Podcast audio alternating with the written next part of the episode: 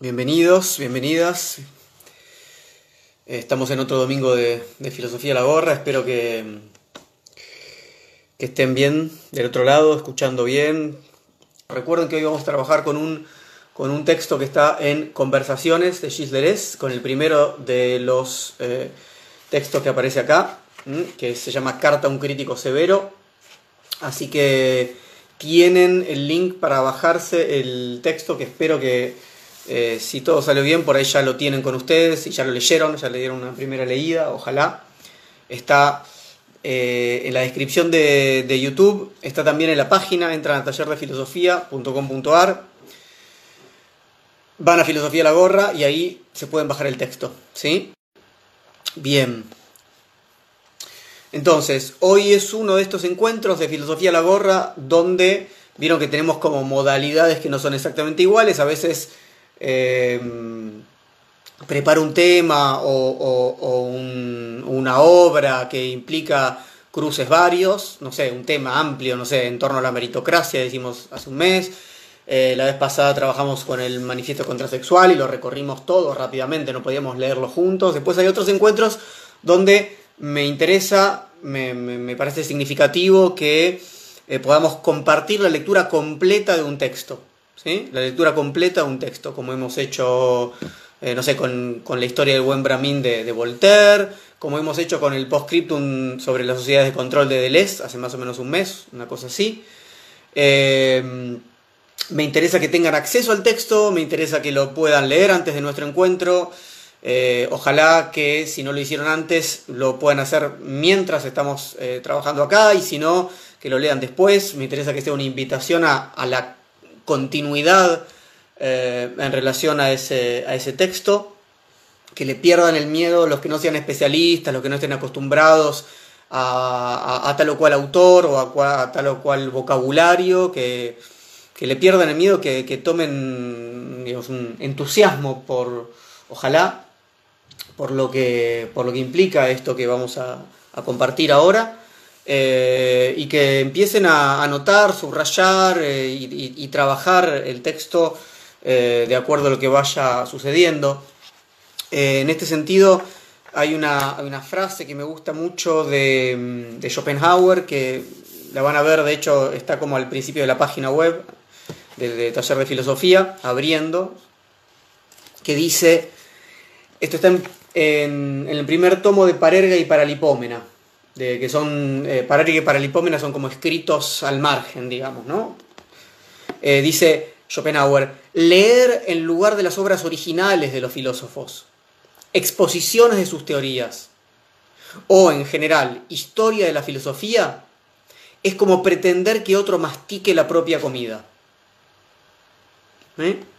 Em, justamente, justamente la idea de compartir los textos y que los leamos juntos es que cada uno empiece a generar su propio estómago, ¿sí? que cada uno empiece a masticar de modo propio, ¿sí? y no simplemente que, esto funcione como una suerte de intermediación donde ustedes nunca entran en contacto con el, con el texto y no sé, dicen, ah, sí, Diego dijo, etc. Nada, lo importante es que se entre en contacto directo con el texto y que, que vean si pasa algo o si no pasa nada. ¿sí? El eh, texto se llama Carta a un crítico severo. Em, este libro es un libro que compila eh, un conjunto de textos y entrevistas em, de las décadas del 70 y del 80. ¿sí? Este es un texto que em, se publica, em, digamos, en, vida de Deleuze. Entonces Deleuze hace un pequeño, eh, quiero leer antes de, meternos en, nuestro texto, hay, lo, habrán visto en el PDF que tienen para bajarse, hay un parrafito que lo escribe Deleuze un poco para presentar este compilado de conversaciones, muchas de ellas son entrevistas, lo que vamos a leer es una carta que conversa con otra carta, ¿sí? en ese sentido conversaciones. Em, de hecho, el encuentro que hicimos hace más o menos un mes sobre el postscriptum sobre las sociedades de control es el texto que cierra eh, este libro. ¿sí? Son 17 textos hace un mes y pico leímos Postscriptum sobre la sociedad de control, lo leímos, lo, analizamos, lo trabajamos juntos. Eh, ese es el texto que cierra. Hoy vamos a leer el texto que abre. ¿sí? Eh, así que bueno, lo que quería hacer antes de meternos en, Carta a un crítico severo es leer este parrafito de presentación que Deleuze escribe para la publicación de este libro, Pour parler en francés, Conversaciones en español. Dice, ¿por qué reunir textos de entrevistas que se han producido a lo largo de casi 20 años? ¿no? Les decía, década del 70, década del 80, hasta, llegando, hasta llegar al 90. Porque a veces las conversaciones duran tanto que ya no se sabe si son conversaciones de paz o de guerra. Es verdad que la filosofía es inseparable de una cierta cólera contra su época, pero también que nos garantiza serenidad. Hay, hay, una, un cierto equívoco ahí entre conversaciones y negociaciones. De hecho, en inglés este libro eh, se, titula eh, Negotiations, negociaciones, y por eso, ¿no? Como, como se utiliza por ahí el término negociaciones de paz, estamos en negociaciones de paz, a ver si esta guerra puede terminar. Entonces, bueno, hay una cierta disputa, un cierto ¿no? encuentro entre fuerzas, no sabemos si estamos en épocas de paz o de guerra. La filosofía entonces dice Deleuze tiene algo de lo intempestivo, ¿no? cierta cólera contra su época, pero a la vez nos garantiza serenidad. Dice, ello no obstante, la filosofía no es un poder, así con mayúscula. Dice, las religiones, los estados, el capitalismo, la ciencia, el derecho, la opinión o la televisión son poderes, pero no la filosofía. La filosofía puede implicar grandes batallas interiores, realismo versus idealismo, etc. Pero son batallas irrisorias. Al no ser un poder, la filosofía no puede librar batallas contra los poderes. ¿Sí? O sea, contra la opinión, contra el derecho, contra los estados, contra las religiones, contra la televisión. ¿sí? Si no está en el mismo nivel, no, no, no obedece la misma lógica. Dices, sin embargo, mantiene una guerra sin batalla, una guerra de guerrillas contra los poderes. Por eso no puede hablar con los poderes, no tiene nada que decirles, nada que comunicar, únicamente mantiene conversaciones o negociaciones, estos dos términos, ¿sí? Y como los poderes no se conforman con ser exteriores, sino que se introducen en cada uno de nosotros, gracias a la filosofía todos nos encontramos constantemente en conversaciones o negociaciones y en guerra de guerrillas con nosotros mismos. Entonces, el modo en el que Deleuze eh, elige presentar estas conversaciones que duran unos 20 años, textos ¿no? muy heterogéneos, ¿sí? son muchas entrevistas sobre libros que él acaba de publicar, eh, son, bueno, como hoy vamos a leer una carta o alguna conferencia, ¿sí? Son intervenciones en las cuales Deleuze dice, bueno, ¿cuál es el espíritu de estas intervenciones? Estamos comunicando, Deleuze escribe una y otra vez, ¿no? Justamente contra la idea de la, de la comunicación, o por lo menos eh, mostrando justamente cómo se contraponen creación y comunicación, y cómo la filosofía es una disciplina creadora para Deleuze. No se trata de comunicar, no se trata de disputar en el mismo sentido, se trata, en algún sentido, justamente de poder establecer esta guerra de guerrillas dentro de cada uno de nosotros, en tanto hay una, multiplicidad de fuerzas disputando lo que somos y, ver en algún punto si la filosofía puede darnos una, algunas herramientas para eh, que esa guerra de guerrillas, ¿no? lo cual implica diferentes focos, ¿sí? pequeños, no una gran identidad que lucha con otra gran identidad, ¿no? sino diferentes focos de multiplicidades que están operando unas con otras, contra otras, etcétera, etcétera, ¿Qué es lo que pueden eh, tomar de este rol productivo, creador, disruptivo de la filosofía esta posibilidad de generar dialectos.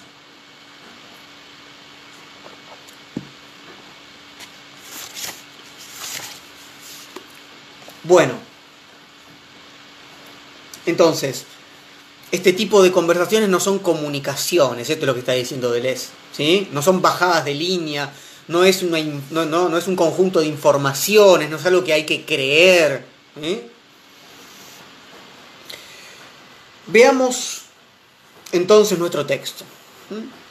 El título es Carta a un crítico severo. Al final van a ver que hay una, fecha, ¿sí? que es la fecha del libro de Michel Cresol, que fue publicado en 1973.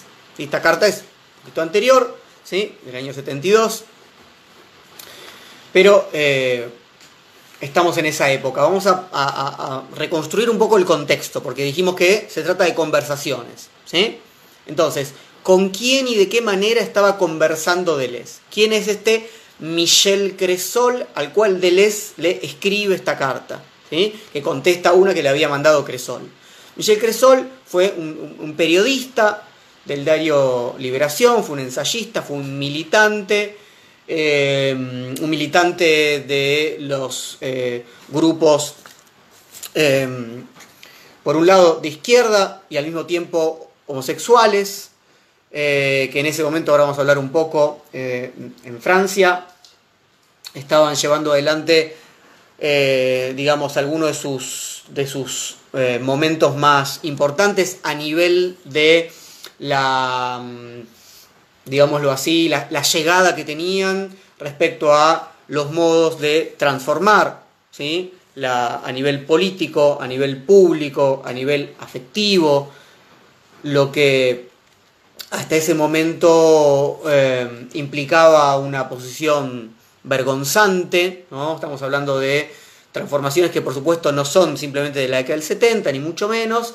que avanzan, digamos, durante toda la década del 60, que tienen un gran momento de eclosión en el mayo francés, en mayo del 68, y a partir de ese momento hay que pensar, y ahora vamos a ir hacia eso, en el antiedipo, que es del año 72, como un momento de conversación, de diálogo, ¿sí? entre estas nuevas formas de aflorar a nivel político, ¿sí? de el movimiento, bueno, no solamente por supuesto de los movimientos homosexuales, sino también feministas. Y es en ese contexto justamente que van a tener esta conversación de Les y Cresol. Quiero leerles esto eh, justamente tomándolo del manifiesto contrasexual depreciado que trabajamos la semana pasada. ¿sí? Eh, yo les recomendé la semana pasada este texto que está al final, que se titula De la filosofía como modo superior de dar por el culo de Les y la homosexualidad molecular. Eh, ahí tenemos una buena em, contextualización, se los leo, dice Preciado, en la Universidad de Vincennes, hoy París 8, Deleuze se convierte entre los años 70 en el mentor filosófico no solo de René Scherer y Guy Hockengem, sino de parte del FAR, Frente Homosexual de Acción Revolucionaria, lo que le estaba comentando, sin ser homosexual, escribirá Scherer, Deleuze ha acompañado esta lucha y la ha sostenido. En este último grupo encontraríamos también a Michel Cresol, que habría de protagonizar el primer enfrentamiento con Deleuze en relación con la unidad de una pretendida filosofía del deseo. Michel Cresol, joven periodista de izquierda en Liberación, en el diario Liberación, maricón y amigo enemigo personal de Deleuze, será el primero en dudar de la verdad filosófica y política de un discurso sobre las drogas, la esquizofrenia o la homosexualidad que no conoce la adicción, la enfermedad mental o la fecalidad.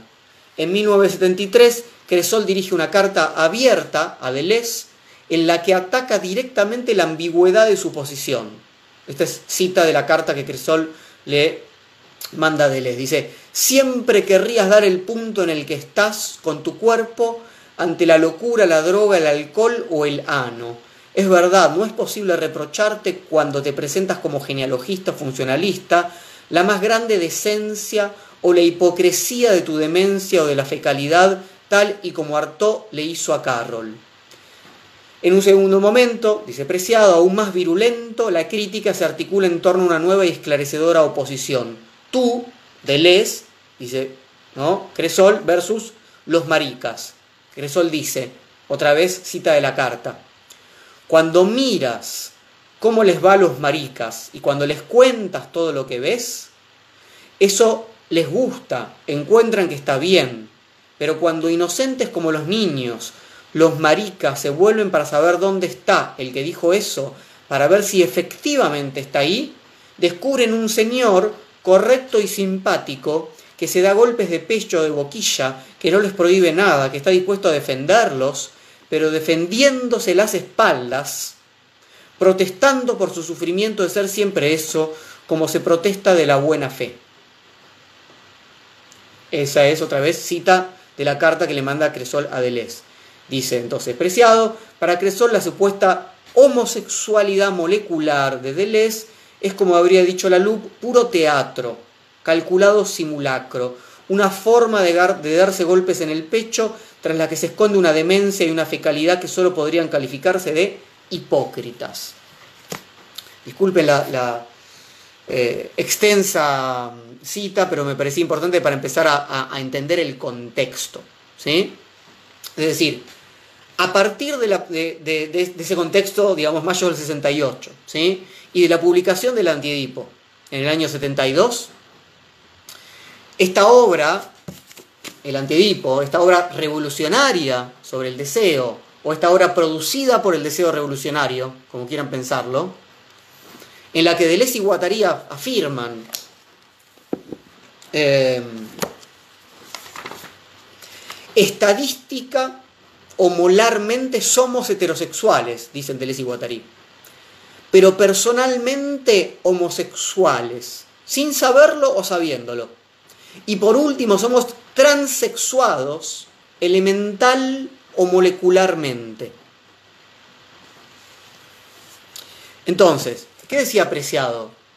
Además de Michel Cresol, estaban René Scherer y Guy Hockenheim.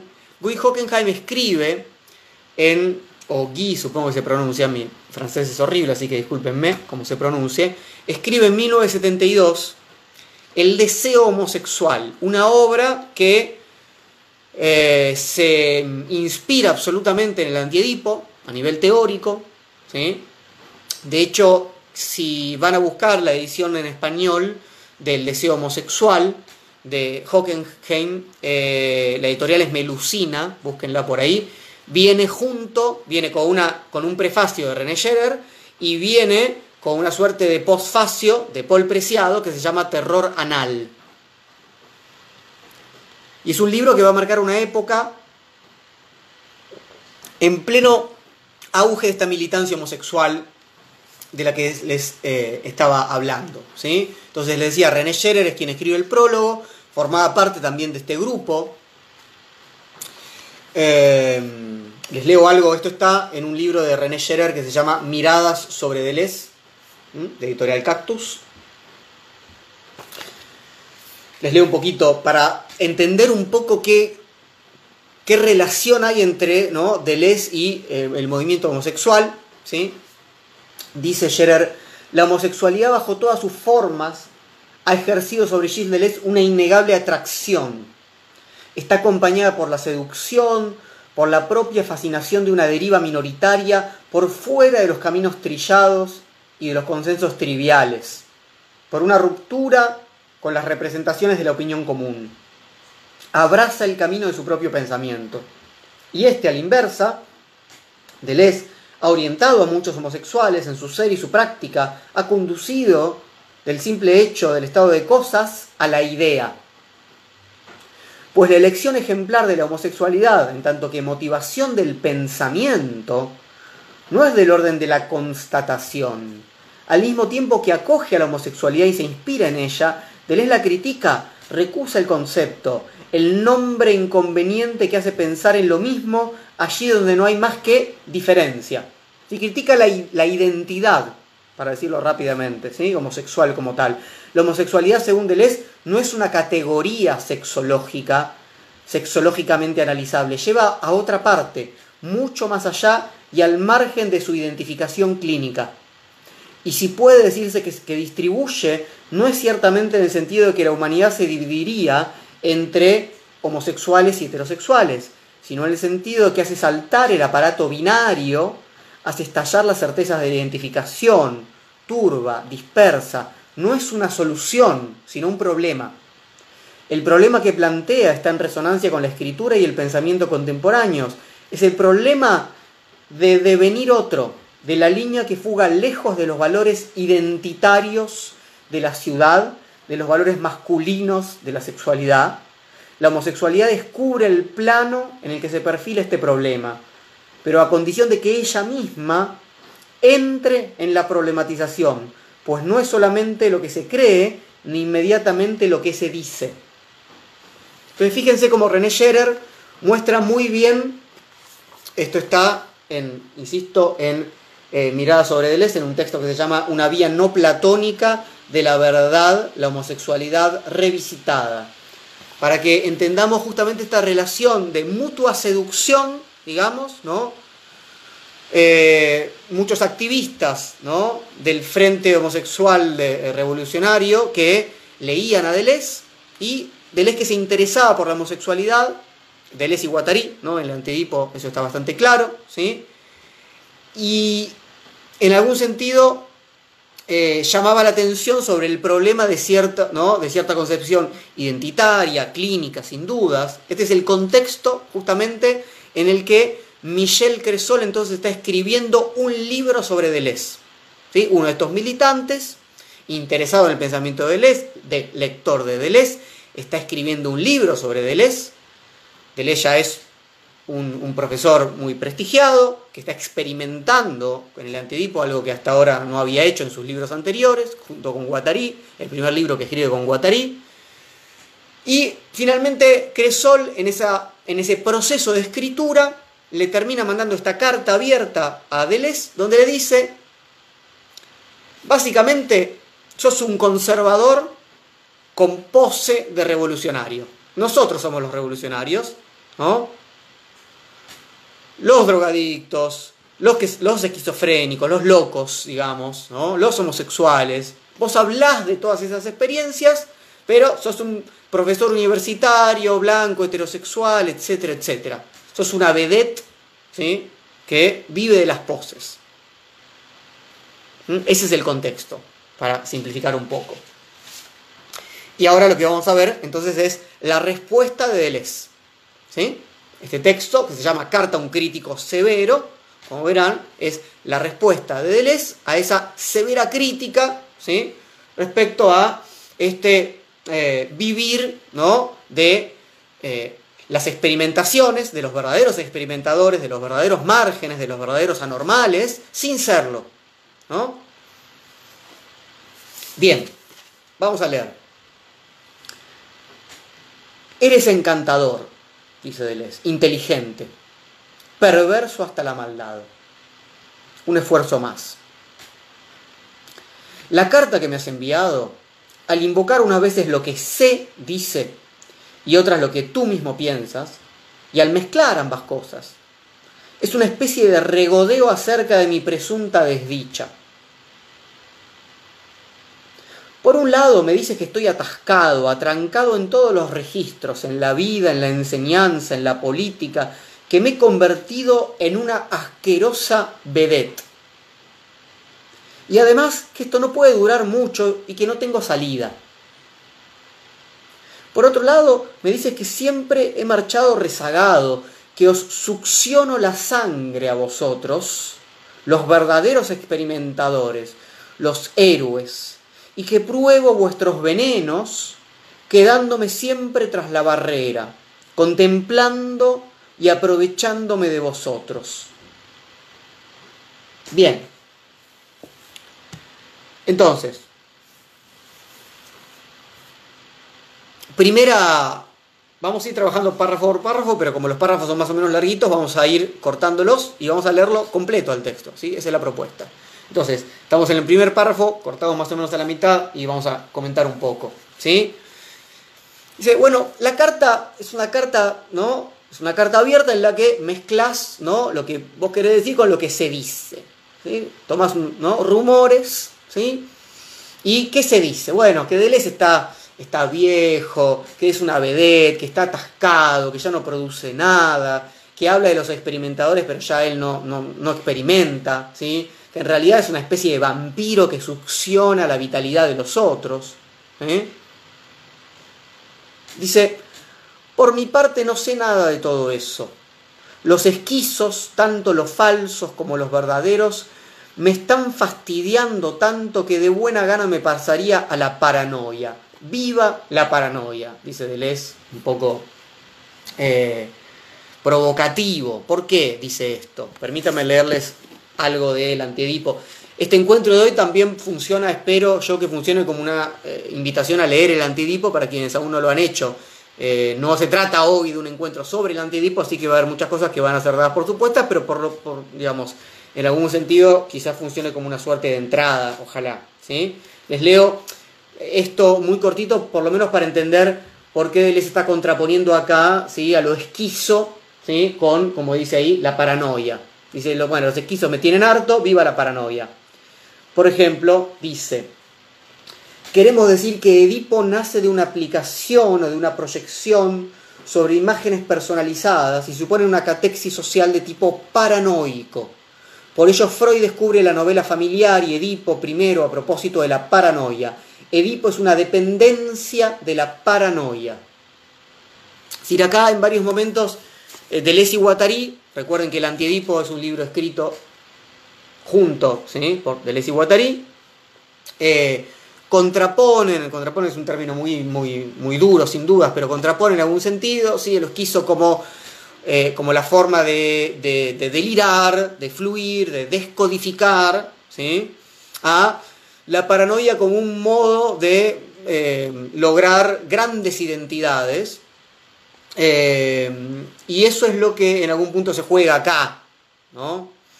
el decir, bueno, basta ¿no? de esta suerte de exageración de lo esquizo, de un modo un poco eh, provocativo, insisto, porque Deleuze y Guattari fueron muy atacados por esa suerte de apología de la experimentación, del deseo en tanto revolucionario que está presente en el antiedipo, y por todos los peligros que eso implicaba, ¿sí? o que eso implica, si quieren pensarlo así.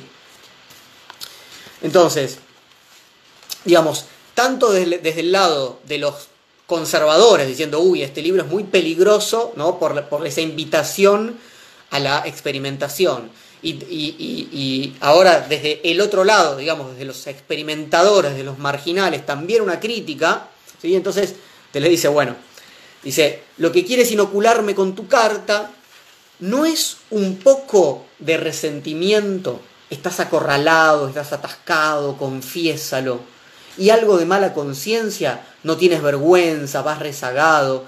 Si esto es todo lo que tenías que decirme, no valía la pena te vengas por haber escrito un libro sobre mí. Tu carta está llena de falsa conmiseración y de auténtico apetito de venganza.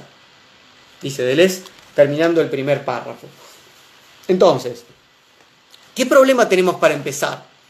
El problema del resentimiento y la culpa es central, es, es una cuestión que tiene sin dudas algún tipo de reminiscencias nietzscheanas o spinocianas. ¿no? Acá hay eh, unas ganas, como le voy a decir ahora, de ser la mala conciencia del otro. Acá hay pasiones tristes. ¿sí? Me estás atacando ¿sí? porque escribí sobre mí y de pronto te encontrás en esa posición de desventaja y querés tener alguna posición ¿no? por sobre mí. Entonces, un Deleuze acorralado y sin salida sería un Deleuze ¿no? resentido. ¿Mm? Deleuze dice, no, acá lo que pasa es que la venganza tuya, le dice a Cresol, es una forma de compensar la potencia de Lesiana, digamos. Es la posición diferencial, ¿sí? desde la cual, desde la envidia, el resentimiento, ¿sí? se escupe al otro tratando de mostrar ¿no? su falta, su falla, su encerrona. ¿eh? se lo critica ¿no? respecto al, al, acierto déficit en relación a un ideal posible. Es una posición, pensemos en la posición justamente del crítico, ¿sí? porque Cresol está escribiendo un libro sobre, en este caso, sobre Deleuze. Entonces, la posición del crítico en muchos casos, justamente, está diciendo Deleuze, cuando es una posición resentida, no en un sentido general. ¿sí? Hay muchas formas de ser crítico y Deleuze lo va a trabajar, ¿sí? pero en este caso, ¿no? la posición de crítico resentido es justamente esta de acercarse ¿sí? y eh, de algún modo mostrar ¿sí? que lo que parecía potente, ¿no? Deleuze escribiendo sobre la experimentación y experimentando en la propia escritura y demás, finalmente era impotente, ¿no? Lo que parecía ser, ¿no? Eh, creador era una mímesis, era una representación, era una falsa forma de experimentar en la filosofía y en la vida, etcétera, etcétera. ¿Qué dice Deleuze? Para empezar te recuerdo que a pesar de todo yo no te pedí ese libro. ¿Eh? Es muy distinto, ¿no? Bueno, ¿por qué no escribís un libro para mí, así yo me hago famoso? No, pasa por ahí de ninguna manera. Dice, tú declaras las razones que has tenido para escribirlo. Por humor, por azar, por ansia de dinero y de prestigio social. No veo con claridad que ese sea el modo de satisfacer todos esos apetitos, pero una vez más es asunto tuyo. Y desde el principio te advertí que el libro no me concernía en absoluto, que no pensaba leerlo o que lo leería más tarde y como algo que te concierne a ti. Tú, tú acudiste a verme para pedirme algún inédito. Sin otro afán que el de complacerte, te propuse un intercambio de cartas. Me parecía más fácil y menos cansado que una entrevista con magnetófono. Pues puse como única condición que las cartas se publicasen como algo aparte de tu libro, al modo de un apéndice lo que tú aprovechas para empezar a deformar nuestro acuerdo y brindarme el reproche de haberme comportado como una vieja germantes que dijese se le escribirá. Como un oráculo que te remite a correos y telégrafos, o como un rilke negando consejo a un poeta joven. Paciencia, dice Deleuze. A ver, uno puede empezar a leer este texto, esta carta, ¿no? Estamos recién en el comienzo, ¿sí? De Deleuze a Cresol, esta respuesta, como una cosa muy menor, muy menor. Bueno, acá hay un problema, ¿no? Uno escribía un libro sobre el otro, le mandó esto, se enojó y el otro dice, no, pero vos mirá, yo no te pedí el libro, vos lo escribiste, yo te dije esto, ahora me haces quedar así. O sea, uno lo puede leer como una cuestión de justamente guerra de vedettes, ¿no? Pelea menor. Ese sería el problema, ese sería el desastre. Eso sería, en algún sentido, seguirlo a Cresol, Lo que se juega acá es algo mucho más importante. Para empezar, ya en lo que leímos. ¿Cómo me encuentro con el otro y con su obra? ¿Qué es lo que hago? ¿Qué es lo que hace? Piensen en que Cresol es un periodista. Eh, ¿Y qué es lo que hacen muchas veces los periodistas? Toman ¿sí? los textos, por ejemplo, de pensadores o las obras, digamos, no solamente que sean textos, por supuesto, ¿no? Y hacen desastres, en muchos casos, permítame generalizar, hacen desastres eh, sin cuidado por quien realizó la obra, eh, con una suerte de resentimiento respecto a no ser ellos mismos creadores.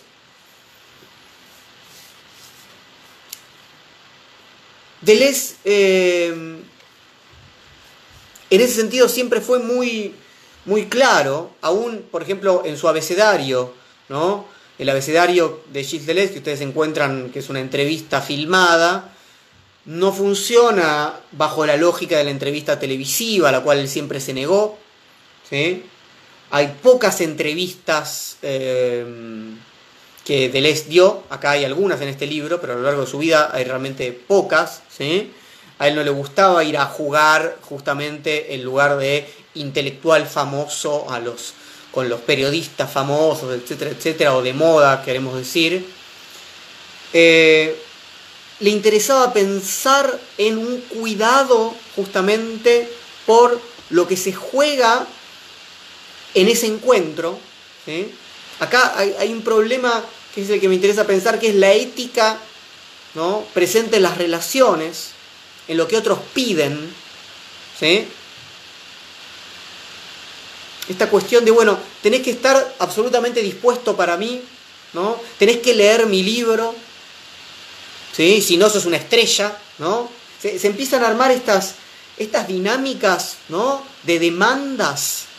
Él les dice, bueno, vos querés escribir un libro sobre... Y bueno, me pedís un inédito, te doy el inédito, simplemente digo, mira, no lo mezcles con... O sea, ponelo como un apéndice. Hay una cosa ahí respecto de... O sea, porque les dice, mira, yo escribí un libro con Guattari, ¿no? Ahora lo va a decir. No, no escribe un libro con Cresol de la misma manera. ¿Qué, se, qué, ¿Qué hace un periodista cuando escribe con? ¿No? Todo lo que se da por sentado, ¿no? Todo lo que se da por sentado desde esa disparidad. Es como, ¿no? Como esa, esa pretensión permítame establecer otros ejemplos para hacer, para hacer aún más claro, ¿no? O sea, alguien te manda un mensaje y dice, ah, no me lo respondes, sos una estrella, te haces el no sé qué. Para un poco. No, sos incapaz de amistad. No, tengo amigos, pero ¿por qué vos que me mandás un mail? o sea, ¿se entiende lo que está diciendo Deleuze? Acá hay una cuestión un poco extraña respecto al cuidado, a la sensibilidad que implica el encuentro con el otro, con lo otro. ¿Sí? Bien, avancemos entonces.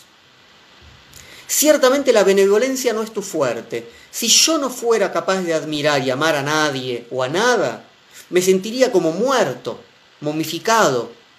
Pero se diría que tú has nacido amargado. Tu arte es el del guiño. A mí no me engañas, escribiré un libro sobre ti, pero ya verás, ¿no? De todas las interpretaciones posibles escoges casi siempre la más malvada o la más ruin. Bueno, sobre esta frase, si yo no fuera capaz de admirar y amar a nadie o a nada, me sentiría como muerto, momificado. Yo hice una, una charla hace unos años, los invito a verlo, está en, está en YouTube, se llama Tener una idea es algo raro, homenaje a Gilles Deleuze, donde tiro bastante de esa frase, Eh, que a mí me parece justamente fundamental. Es hay alegría y hay vitalidad asociadas al amor, a la admiración, a la potencia. Y del otro lado hay resentimiento, venganza asociadas a la tristeza, a la impotencia en sentido espinociano. Si no puedes encontrarte con el otro de esa manera, le dice Cresol, ¿sí? Diciéndole, ah, sos una vedette, vivís de los otros. Ah, no te encuentres para eso. Dice, yo soy capaz de admirar. Fíjate, dice, primer ejemplo, quiero y admiro a Foucault, dice Deleuze. He escrito un artículo sobre él y él ha escrito un artículo sobre mí en el que se encuentra la frase, quizá un día el siglo sea delesiano. Tu comentario, se echan flores. Parece como si no pudieras concebir que mi admiración por Foucault sea real, y mucho menos comprender que la frasecilla de Foucault es una fórmula cómica destinada a hacer reír a nuestros amigos y rabiar a nuestros enemigos. Es indispensable entender lo que está haciendo acá Deleuze. ¿sí? Hay admiración sincera y mutua. ¿no? Deleuze escribe, había escrito un artículo elogioso sobre las palabras y las cosas de Foucault. Foucault escribe sobre Deleuze un texto titulado Teatrum Philosophicum. Ahí Foucault dice, es preciso que hable de dos libros que considero entre los grandes. Tengo por acá. ¿Mm? Diferencia y repetición y lógica del sentido. Diferencia y repetición y lógica del sentido. De Deleuze. Dice Foucault. Voy a hablar sobre estos dos libros. Son anteriores al antedipo. ¿sí? Son de la década del 60, de fines de la década del 60. Dice Foucault, tan grandes que sin duda es difícil hablar de ellos y muy pocos así lo han hecho. Durante mucho tiempo creo que esta obra girará por encima de nuestras cabezas en resonancia enigmática con la obra de Klosowski, otro signo mayor y excesivo. Pero tal vez un día el siglo será de Lesiano, escribió Foucault. Entonces,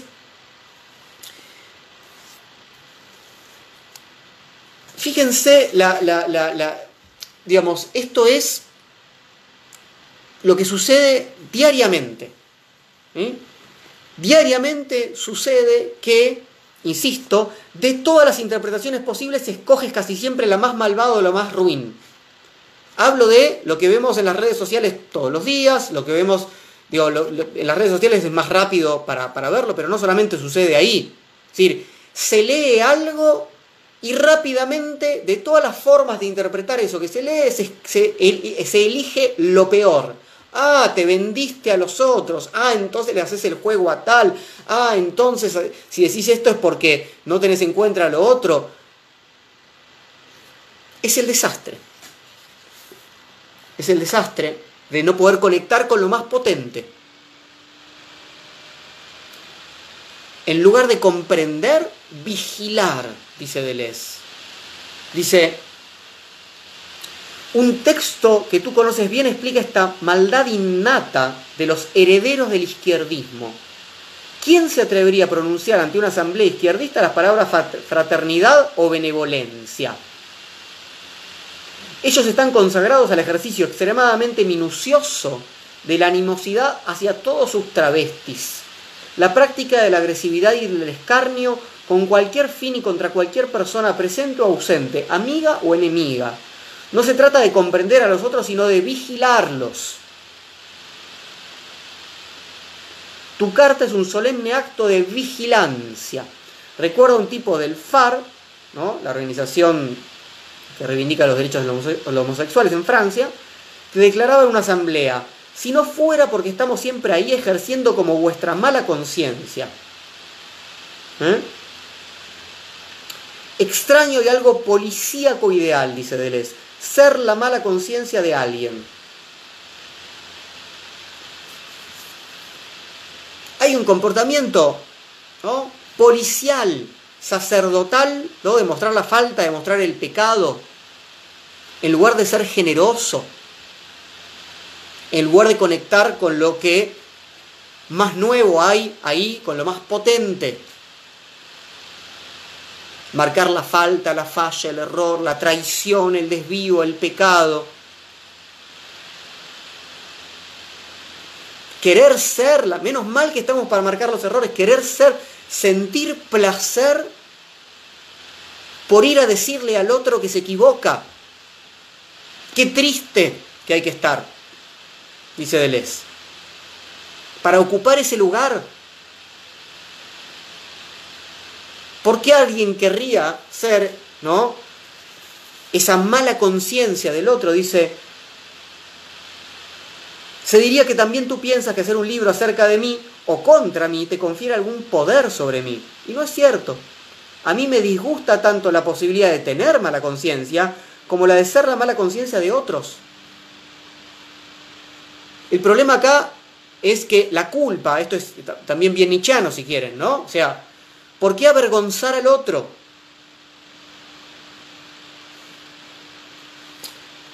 Solamente desde la propia impotencia, solamente desde el no estar desplegando algún camino propio.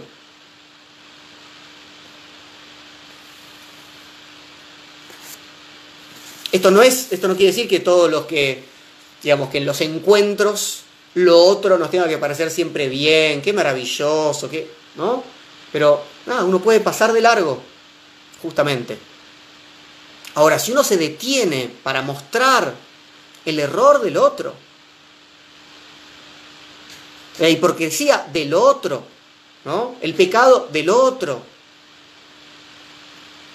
Y si uno se complace en ese rol,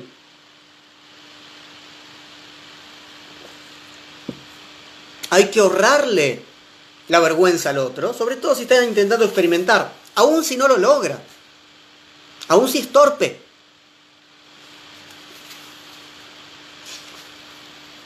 Segundo ejemplo, dice Deleuze, mis uñas largas y sin cortar. Al final de tu carta dices que mi chaqueta de obrero, te equivocas, es una chaqueta de campesino, equivale a la blusa fruncida de Marilyn Monroe y mis uñas a las gafas negras de Greta Garbo. Una vedette, en el sentido de una cierta singularidad, ¿no? Para llamar la atención, ¿no? Una, excentricidad, dice. me inundas de consejos irónicos y malintencionados. Como vuelves una y otra vez sobre el asunto de mis uñas, voy a explicártelo. Siempre podemos decir que, al ser mi madre quien me las cortaba, está ligado al problema de Edipo y de la castración. Interpretación grotesca, pero psicoanalítica. También se puede notar, si se observan los extremos de mis dedos, que carezco de las marcas digitales que ordinariamente actúan como protección.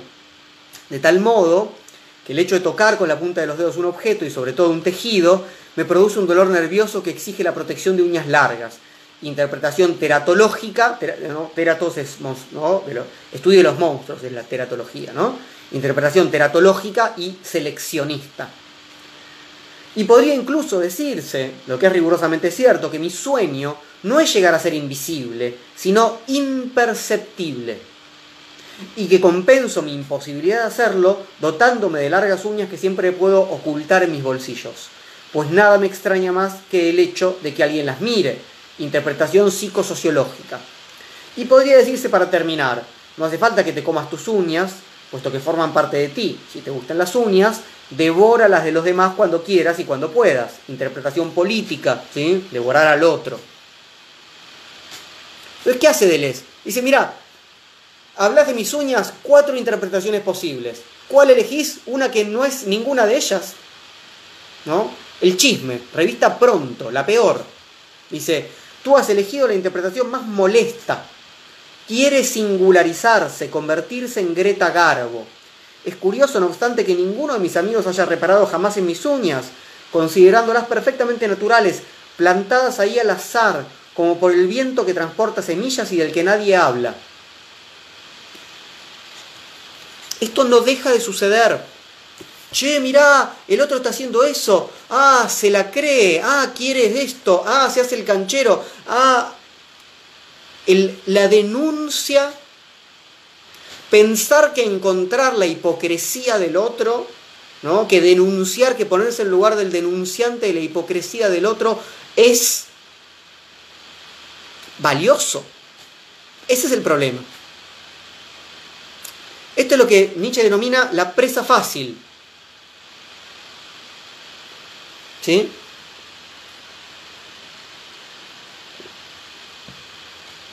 La presa fácil, justamente, porque es, es fácil, ¿no? Mirar a un otro, a un otro, a una obra, lo que ustedes quieran, ¿sí? Y decir, mira, oh, esto está, está copiando a lo otro, pero en realidad ya, no, no, bueno, esto tal cosa, pero... Por supuesto, se puede criticar de mil maneras, así como puede haber otras interpretaciones. La cuestión es por qué de las interpretaciones posibles, de las conjeturas posibles. Esto lo hemos trabajado en la, en la charla de Borges, ¿no? A quien le gustaba mucho decir, bueno, hay varias conjeturas, ¿no? La muralla y los libros. ¿Por qué el emperador Xiwanti, ¿no? Mandó a derrumbar, ¿no? Eh, a quemar los libros y a construir la muralla. ¿Por qué? Bueno, puede haber sido por esto, puede haber sido por esto otro, puede haber sido por esto otro. Bueno, ¿qué tipo de conjetura, qué tipo de perspectiva es la que vamos a profundizar. Eso es siempre un desafío para todo encuentro.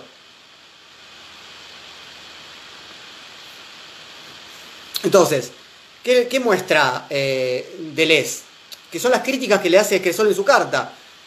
Eh, se tiran flores con Foucault, se pone las uñas así para hacerse el no sé qué, ¿no?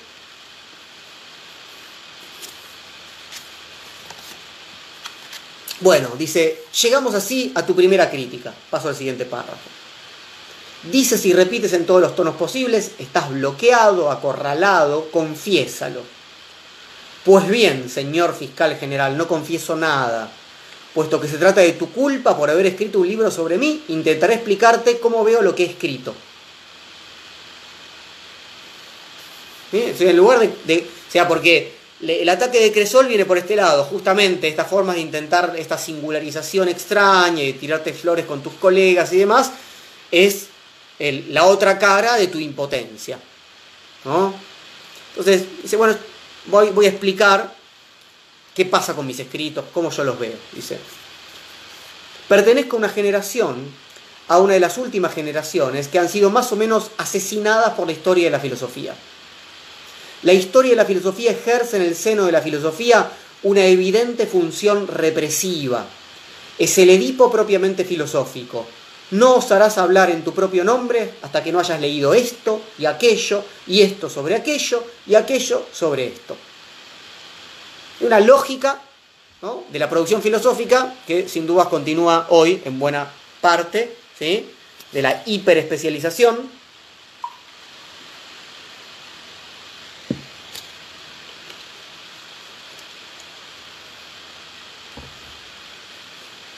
de la imposibilidad de este hablar en nombre propio, ¿sí? Entonces, esta, como dice acá, ¿no? No sabrás hablar, ¿sí?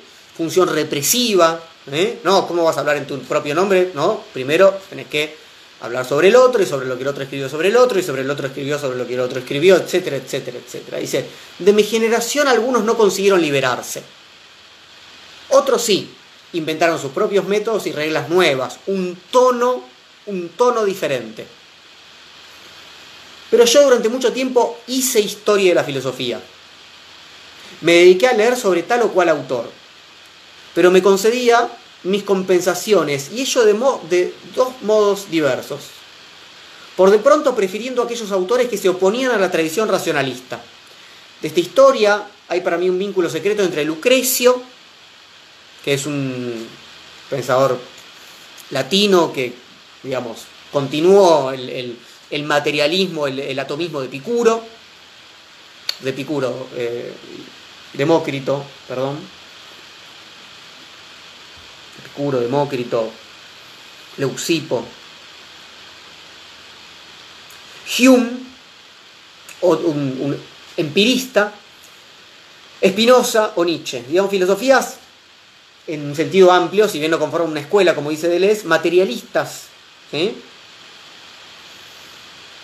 un vínculo constituido, dice, por la crítica de lo negativo, la cultura de la alegría, el odio a la interioridad, la exterioridad de las fuerzas y las relaciones, la denuncia del poder, etc. Se generé, ¿no? Una, diríamos en términos benjaminianos, una constelación de pensadores, ¿sí? A los que me dediqué. Lucrecio, Hume, Spinoza, Nietzsche.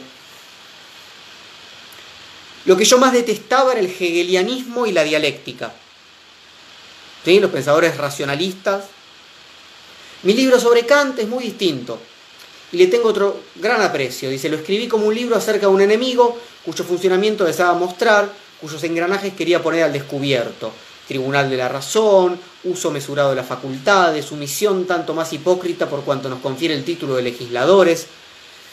De todos modos es muy importante eh, notar que cuando Deleuze eh, escribe sobre Kant, eh, él, lo dice en, otro de los textos donde habla sobre la crítica y la admiración, que es lo que estamos pensando acá, dice, hay que estar a la altura de los genios a los cuales se critica. ¿Mm? Por ejemplo, Kant.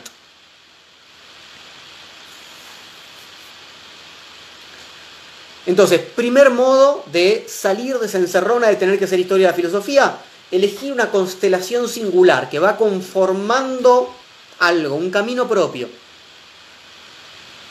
Pero ante todo, dice, el modo de liberarme que utilizaba en aquella época consistía, según creo, en concebir la historia de la filosofía como una especie de sodomía o, dicho de otra manera, de inmaculada concepción. Me imaginaba acercándome a un autor por la espalda y dejándole embarazado de una criatura que siendo suya sería sin embargo monstruosa. Era muy importante que el hijo fuera suyo, pues era preciso que el autor dijese efectivamente todo aquello que yo le hacía decir. Pero era igualmente necesario que se tratase de una criatura monstruosa, pues había que pasar por toda clase de descentramientos, deslizamientos, quebrantamientos y emisiones secretas que me causaron gran placer. Entonces, ¿por qué este procedimiento contra natura que permitiría dar a luz algo monstruoso. ¿no? Otra vez, ¿cómo son aquellos encuentros con, aquellos a quienes se lee y sobre los que se escribe? ¿Eh? Cresol está escribiendo sobre Deleuze. Deleuze dice, mira, yo me encontré también con otros sobre los que escribí, con otro tipo de pretensiones, por supuesto, porque eran las pretensiones de la academia, hice esto. Les hice un hijo por la espalda. ¿No? sodomía. La cuestión era, vos no sos un homosexual y hablas de, ¿no? Entonces, Deleuze en algún sentido está diciendo, mira, sí. Y casi le dice, y lo hago mejor que vos. Que parece, ¿no? Que en este, en este modo de encontrarte con mi obra hay más impotencia que potencia. Y no puedes dar a luz nada. No hay monstruosidad. Entonces, acá no está solamente presente, digamos, el placer del acto como tal, ¿no? de la perversidad, con las comillas del caso, por supuesto, sino del producto en tanto monstruoso, en tanto criatura híbrida, ¿no? que el otro filósofo debe gestar y parir como hijo propio. ¿no? El placer se monta específicamente sobre lo que hace de este acto de apareamiento contra natura una naturaleza quebrantada, un monstruo. ¿Qué es una naturaleza quebrantada? Un monstruo. La Inmaculada Concepción, dice Deleuze. ¿Qué es la Inmaculada Concepción? Una suerte de, violación, una suerte de entifecundo un monstruo. ¿No? ¿Qué es Cristo sino un monstruo? Pensemos la Inmaculada Concepción en este sentido. Es una criatura híbrida de dos reinos absolutamente heterogéneos. Uno trascendente, divino, y uno inmanente, material. En base a esta confesión que hace acá Deleuze, de esta filosofía sodomítica, una filósofa francesa, Chantal Jacquet, realiza una distinción entre dos tipos de filósofos culeadores, como lo llama, ¿no? Filósofos que culean.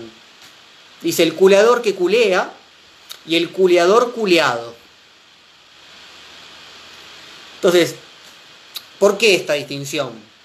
Justamente porque hay filósofos a los cuales no se los puede abordar por la espalda sin que sea uno el que termina pariendo la criatura. Nietzsche es el caso paradigmático. Ahora lo va a decir Deleuze.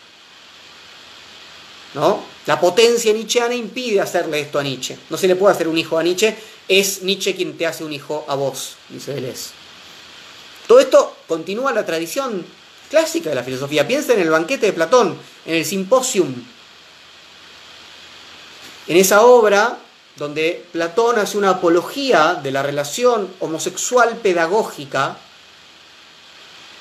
donde Sócrates afirma que quien es fecundo en el alma, el maestro, queda prendado de la belleza del discípulo y engendra en el discípulo bellos razonamientos. Entonces esta criatura engendrada mediante la sodomía, otra vez no puede, no es, como toda inmaculada concepción, ser humana. ¿No? Cuando Diotima habla por boca de Sócrates, dice, todo el mundo preferiría para sí haber engendrado tales hijos en lugar de humanos. Esos bellos razonamientos, o sea, la filosofía. Hay en el acto filosófico una producción monstruosa ya presente ¿no?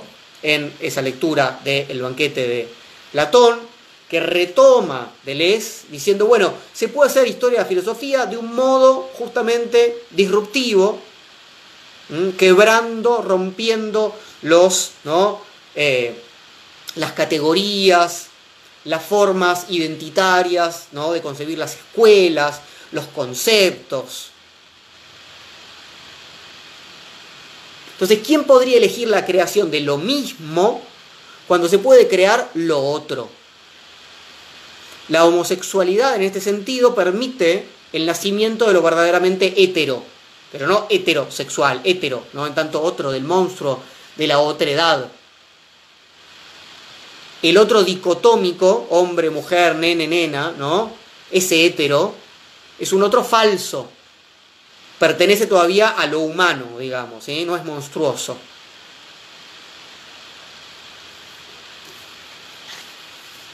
Por eso dice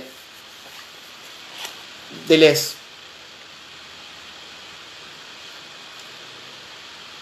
mi libro sobre Bergson es para mí ejemplar en este género. ¿no? otro de los cuales ¿no? Deleuze le dedicó una obra, dice, otro de los filósofos no muy leídos, no muy queridos en la época, Bergson era, tenía, digamos, en esa época era pensado, digamos, caracterizado como un filósofo conservador, reaccionario, no estaba de moda leerlo de ninguna manera. Dice, hoy muchos se dedican a reprocharme incluso el hecho de haber escrito sobre Bergson. No conocen suficientemente la historia, no saben hasta qué punto Bergson al principio concentró a su alrededor todos los odios de la Universidad Francesa y hasta qué punto sirvió de lugar de encuentro a toda clase de locos y marginales mundanos y transmundanos. Poco importa si esto sucedió a pesar suyo o no. Silverson puede haber sido un conservador, un reaccionario, pero había algo en él que no era la identidad con la cual los otros no lo donde lo encajonaban, donde lo ponían, que ¿no? había una rareza, había una monstruosidad. Y eso es a lo que yo era sensible, dice Deleuze, a lo que yo intenté ser sensible, o lo que yo produje, ¿no? Con ese encuentro entre, ¿no? Mi lectura y la obra de Bergson. ¿Ve lo que está diciendo Deleuze a, Cresol? Aún con los personajes más recalcitrantemente conservadores en algún sentido, si uno se saca esa, ¿no? esa forma de rápidamente identificar al otro y ponerlo en este lugar, tal es conservador, tal es reaccionario, tal es revolucionario, tal es... O sea, y entiende que hay diversas líneas interpretativas para cualquier encuentro, diversas formas ¿no? de establecer flujos, de conectar Fue Nietzsche, a quien leí tarde, el que me sacó de todo aquello, ¿no? de este primer modo de hacer historia de la filosofía. Dice, porque es imposible intentar con él semejante tratamiento. Es él quien te hace hijos a tus espaldas. Despierta un placer perverso, placer que nunca Marx ni Freud han inspirado a nadie. Antes bien, todo lo contrario, se para ahí, ¿no? Nietzsche de Marx y Freud, ¿no? De los otros filósofos de la sospecha el placer que cada uno puede experimentar diciendo cosas simples en su propio nombre, hablando de afectos, intensidades, experiencias, experimentaciones. Ese placer. No hace falta ser un gran técnico, ¿no? Nietzsche no es un gran técnico, en muchos sentidos. No pasa por ahí su filosofía, sin dudas, y su potencia. ¿eh? Es curioso lo de decir algo en nombre propio, porque no se habla en nombre propio cuando uno se considera como un yo, una persona o un sujeto. Al contrario, un individuo adquiere un auténtico nombre propio al término del más grave proceso de despersonalización, cuando se abren las multiplicidades que le atraviesan enteramente a las intensidades que le recorren. ¿Qué pasa con el nombre propio entonces?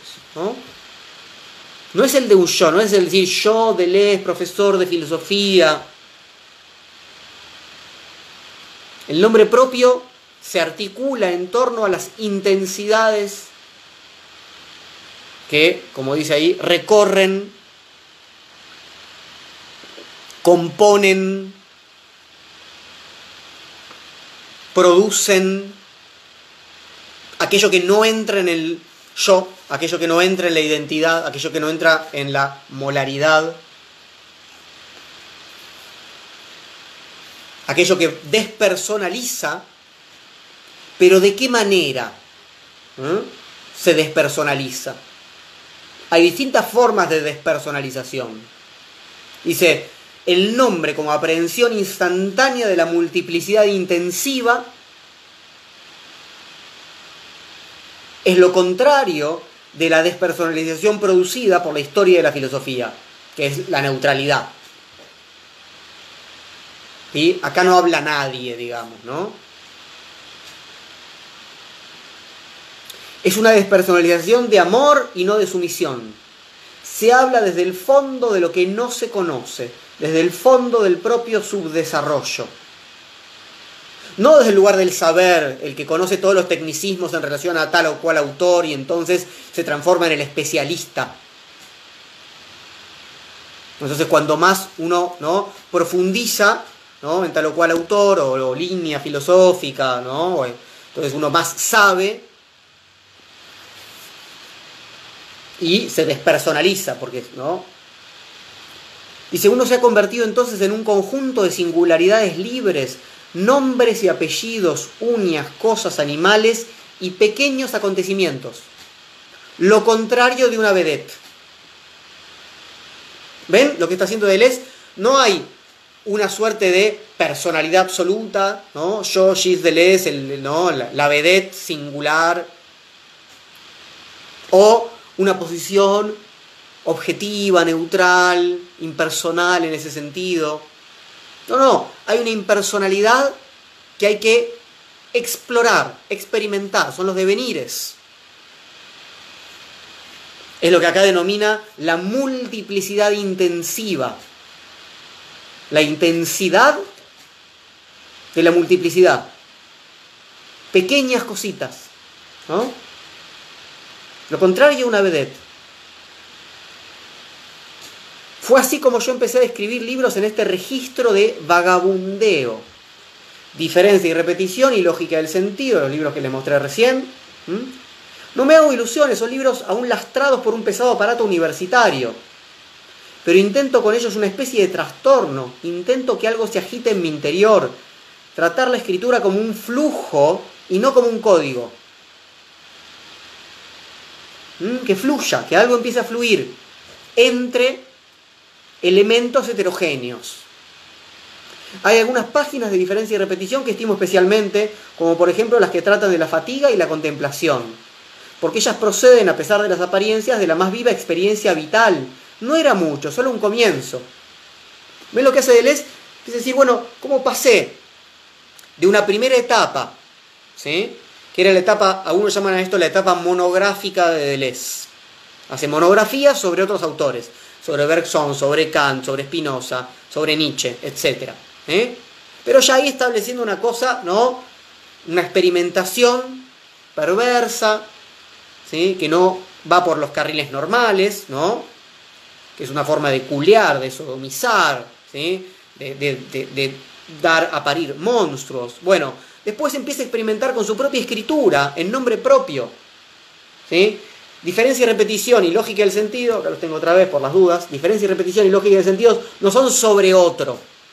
Ya no tiene que hacer más esta operación.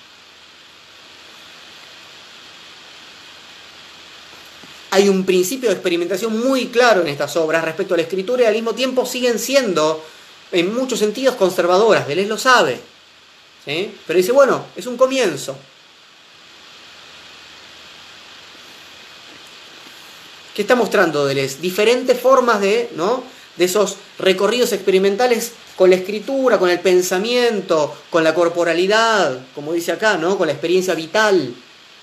Dice, después tuvo lugar mi encuentro con Félix Guattari, lo que abre como otra etapa en el pensamiento de Deleuze. Y el modo en que nos entendimos, nos completamos, nos despersonalizamos el uno al otro, porque esto no es algo que uno hace en soledad, como si uno pudiera encerrarse consigo mismo. ¿sí? Son encuentros siempre. Deleuze es espinociano, es nietzscheano, no hay otra cosa que encuentros. ¿sí? Modos de componer, Dice, nos singularizamos uno mediante el otro. ¿sí? Lo, que, lo que Deleuze puede cuando escribe con Guattari, lo que Guattari puede cuando escribe, escribe, piensa, ¿no? Con Deleuze.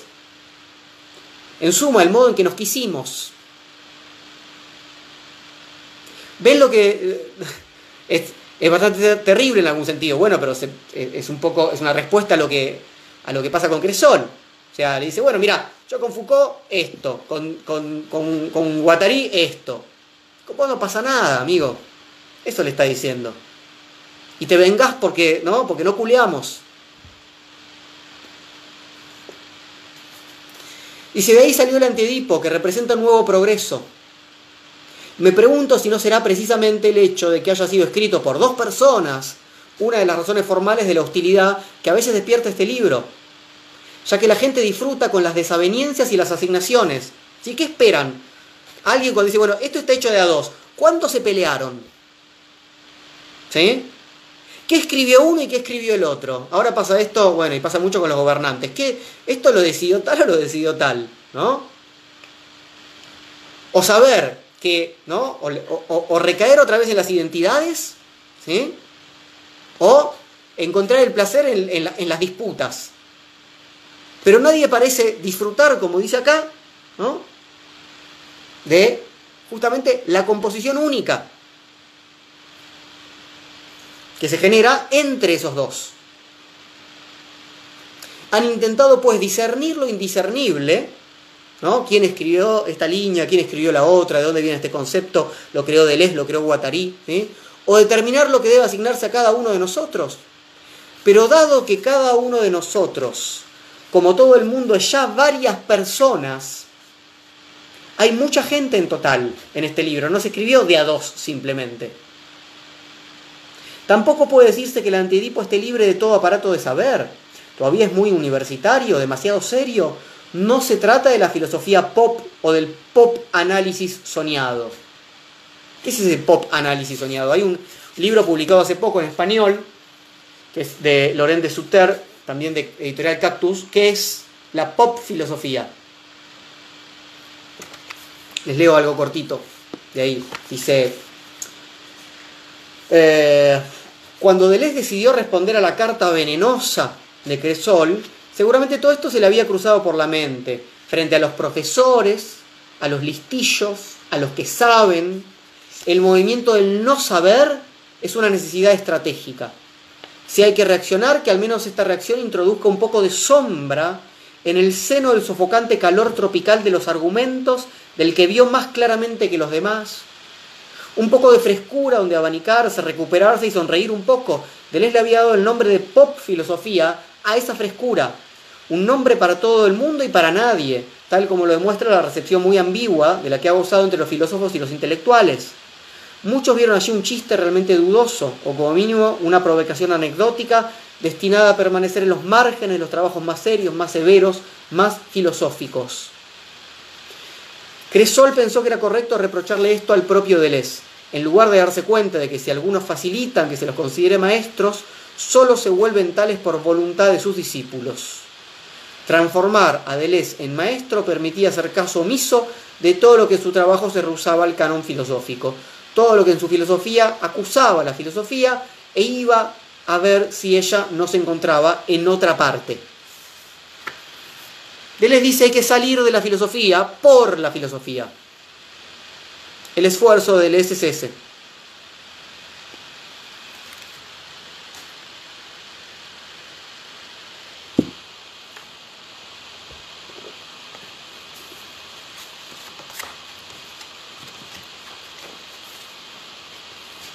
Dice, pero hay algo que me sorprende. Aquellos que consideran que se trata de un libro difícil, está hablando del antiedipo, ¿sí? Ahora estamos pasando por la etapa del antiedipo que, recordemos, es eh, muy em, reciente en relación a esta carta, ¿sí? Estamos todavía en la época en la que se estaban recibiendo las lecturas del antiedipo, ¿sí? Entonces, les dice, algunos consideran que se trata de un libro difícil, y entre ellos se encuentran quienes tienen una mayor cultura, especialmente una mayor cultura psicoanalítica. Dicen, ¿qué es eso del cuerpo sin órganos?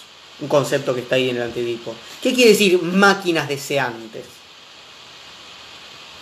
Hay una serie de conceptos novedosos, ¿sí? Y hay quienes realmente dicen esto es muy difícil de leer porque con estos conceptos que no sabemos a qué remiten, al contrario, dice, quienes saben poco y no están corrompidos por el psicoanálisis, tienen menos problemas y dejan de lado alegremente lo que no comprenden. Esta es una de las razones que nos impulsaron a decir que este libro se dirigía a lectores entre 15 y 20 años.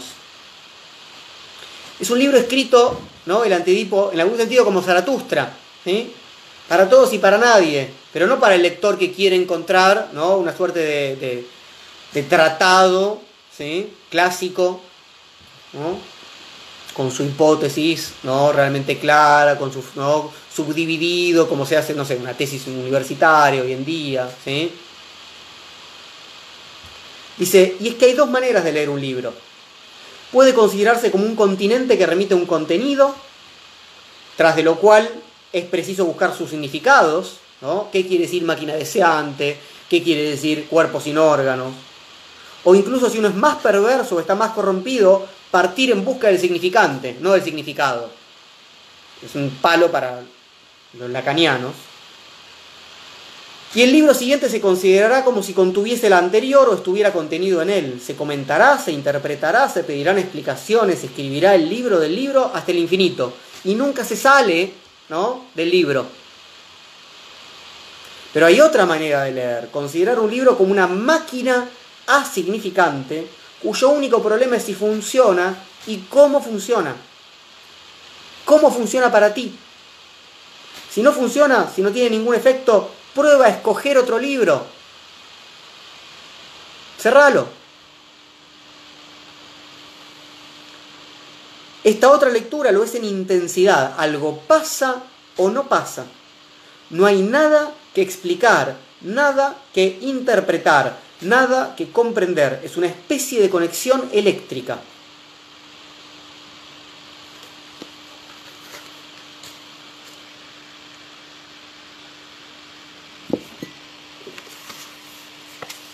Esto es algo que van a encontrar también en, eh, Rizoma, ¿sí? Eh, que es el próximo texto que van a escribir de Les Iguatari, una formulación muy similar en Rizoma, que también la encuentra como introducción a Mil Mesetas. Esta, otra forma de lectura asignificante, en intensidad. ¿Mm? ¿Recuerdan cuando Les dijo antes multiplicidad intensiva, nombre propio? ¿Mm? A eso se refiere. lo que, la conexión del libro con el afuera del libro. Dice, conozco a personas incultas que han comprendido inmediatamente lo que era el cuerpo sin órganos, gracias a sus propios hábitos, gracias a su manera de fabricarse uno. Esta otra manera de leer se opone a la precedente porque relaciona directamente el libro con el afuera. Un libro es un pequeño engranaje de una maquinaria exterior mucho más compleja. Escribir es un flujo entre otros sin ningún privilegio frente a esos otros, y que mantiene relaciones de corriente y contracorriente, de remolino con otros flujos de mierda, de esperma, de habla, de acción, de erotismo, de moneda, de política, etc. Como Bloom, escribir con una mano en la arena y masturbarse con la otra. ¿En qué relación se encuentran esos dos flujos? En cuanto a nosotros, nuestro afuera, o al menos uno de nuestros afueras, es una cierta masa de gentes sobre todo jóvenes, que están hartos del psicoanálisis. O sea, ¿con qué quiere conectar ¿no? el antiedipo? No con los especialistas. Los, psicoanalistas fueron muy críticos, en general, de este libro, aún lo son, eh, porque era un ataque muy, muy fuerte, particularmente, no solamente a, a Freud, sino también a Lacan.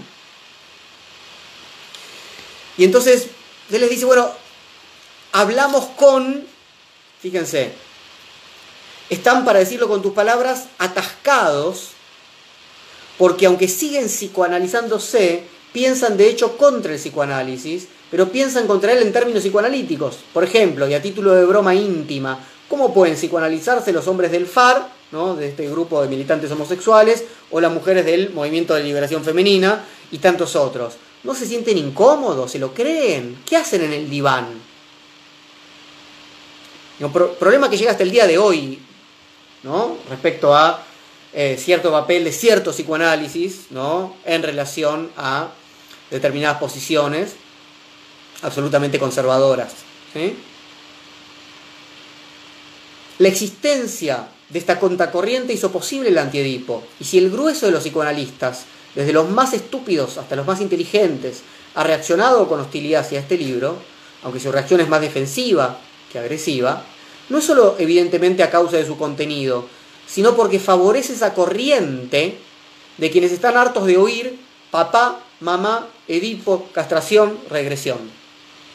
Ese es un poco la, el, resumen muy, muy básico de, de, la crítica del antiedipo, ¿no? como su título lo indica, es a la edipización del psicoanálisis en relación, por supuesto, a una disputa respecto al deseo al deseo como falta y al problema del psicoanálisis en tanto representación de la escena edípica respecto a cierta concepción de un deseo que es productor, una usina, una, un motor, una máquina deseante.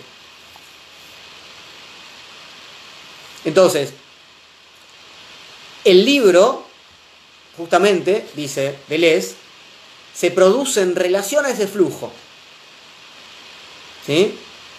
Y favorece ese flujo de quienes se sienten encerrados en el triángulo edípico.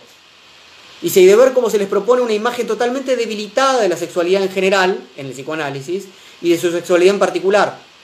Como suele decirse, los psicoanalistas deberían tener en cuenta las masas, a esas pequeñas masas. Recibimos en este sentido hermosas cartas remitidas por el lumpen proletariado del psicoanálisis, mucho más hermosas que los artículos de nuestros críticos. Quienes están en esos lugares donde se es sensible al modo en el que cierto modo de comprender el deseo, de practicar la clínica psicoanalítica, impide justamente la conexión de esos flujos deseantes, ¿eh? la multiplicación de esos flujos deseantes.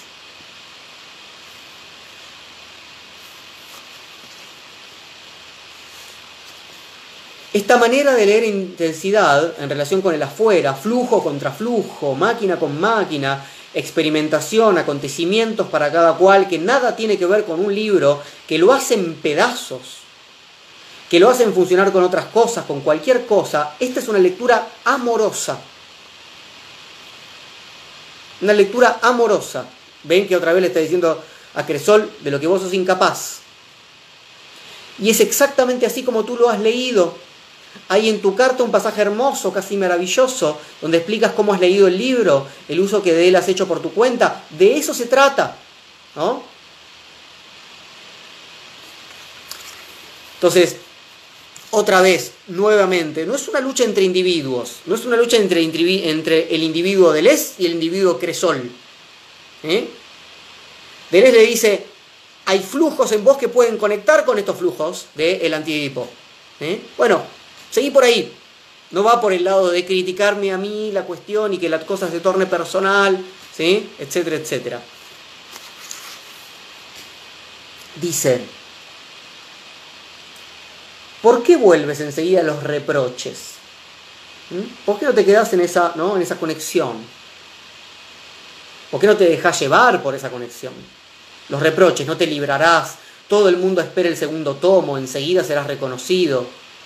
Completamente falso, lo tuvimos siempre en mente. Acá les habla un poco de cómo va a continuar el antiedipo. ¿Mm? El antiedipo va a continuar en mil mesetas. ¿sí? Mil mesetas va a ser pero va a haber que esperar unos 7-8 años entre el, entre el año 72-73 y 1980 cuando salga Mil Mesetas. Dice, ah, me perdí. Escribiremos la continuación porque nos gusta trabajar juntos, ¿no? Con Guattari. Pero no será en absoluto una continuación.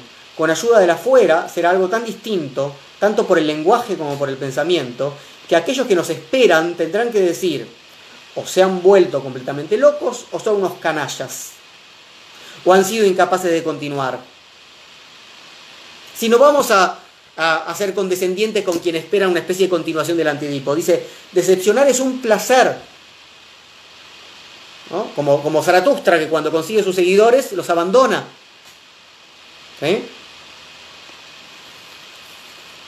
No es que gesticulemos para parecer locos, nos volveremos locos a nuestro modo. Y en su momento, sin necesidad de que se nos presione. Cuando alguien viene y dice, ah, miren, estos se hacen los locos pero no lo son, estos se hacen los revolucionarios pero no lo son, bueno, a su modo, a su velocidad, sin tener que responder ante ningún estándar ¿no? respecto a las identidades propias de la revolución. Sabemos que el primer tomo del Antiedipo está lleno aún de compromisos, demasiado cargado de saberes que parecen conceptos. Así pues cambiaremos, ya hemos cambiado, estamos contentos. Algunos pensaban que continuaríamos en la misma onda y hay quien llegó a creer que íbamos a formar un quinto grupo psicoanalítico, ¿no? A fundar uno nuevo. Miserias, soñamos con otras cosas más clandestinas y gozosas. ¿Ven lo una y otra vez? Le dice Teresa Cresol algo así como nosotros somos los verdaderos homosexuales, le está diciendo. ¿eh? No firmaremos más compromisos porque ahora nos hacen menos falta y encontraremos siempre a los aliados de los que tenemos necesidad o que tienen necesidad de nosotros. Son como los compañeros de camino, ¿no? Nietzscheanos. ¿Mm? Estos aliados impensables, ¿sí? Porque no son los del departamento de filosofía, ¿sí?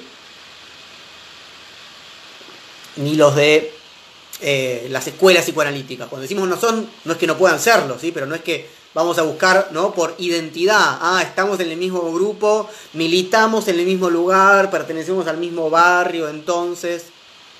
Ese desastre, ¿no? De la identidad, ¿no? De lo que supuestamente es lo mismo, es similar, o está cercano.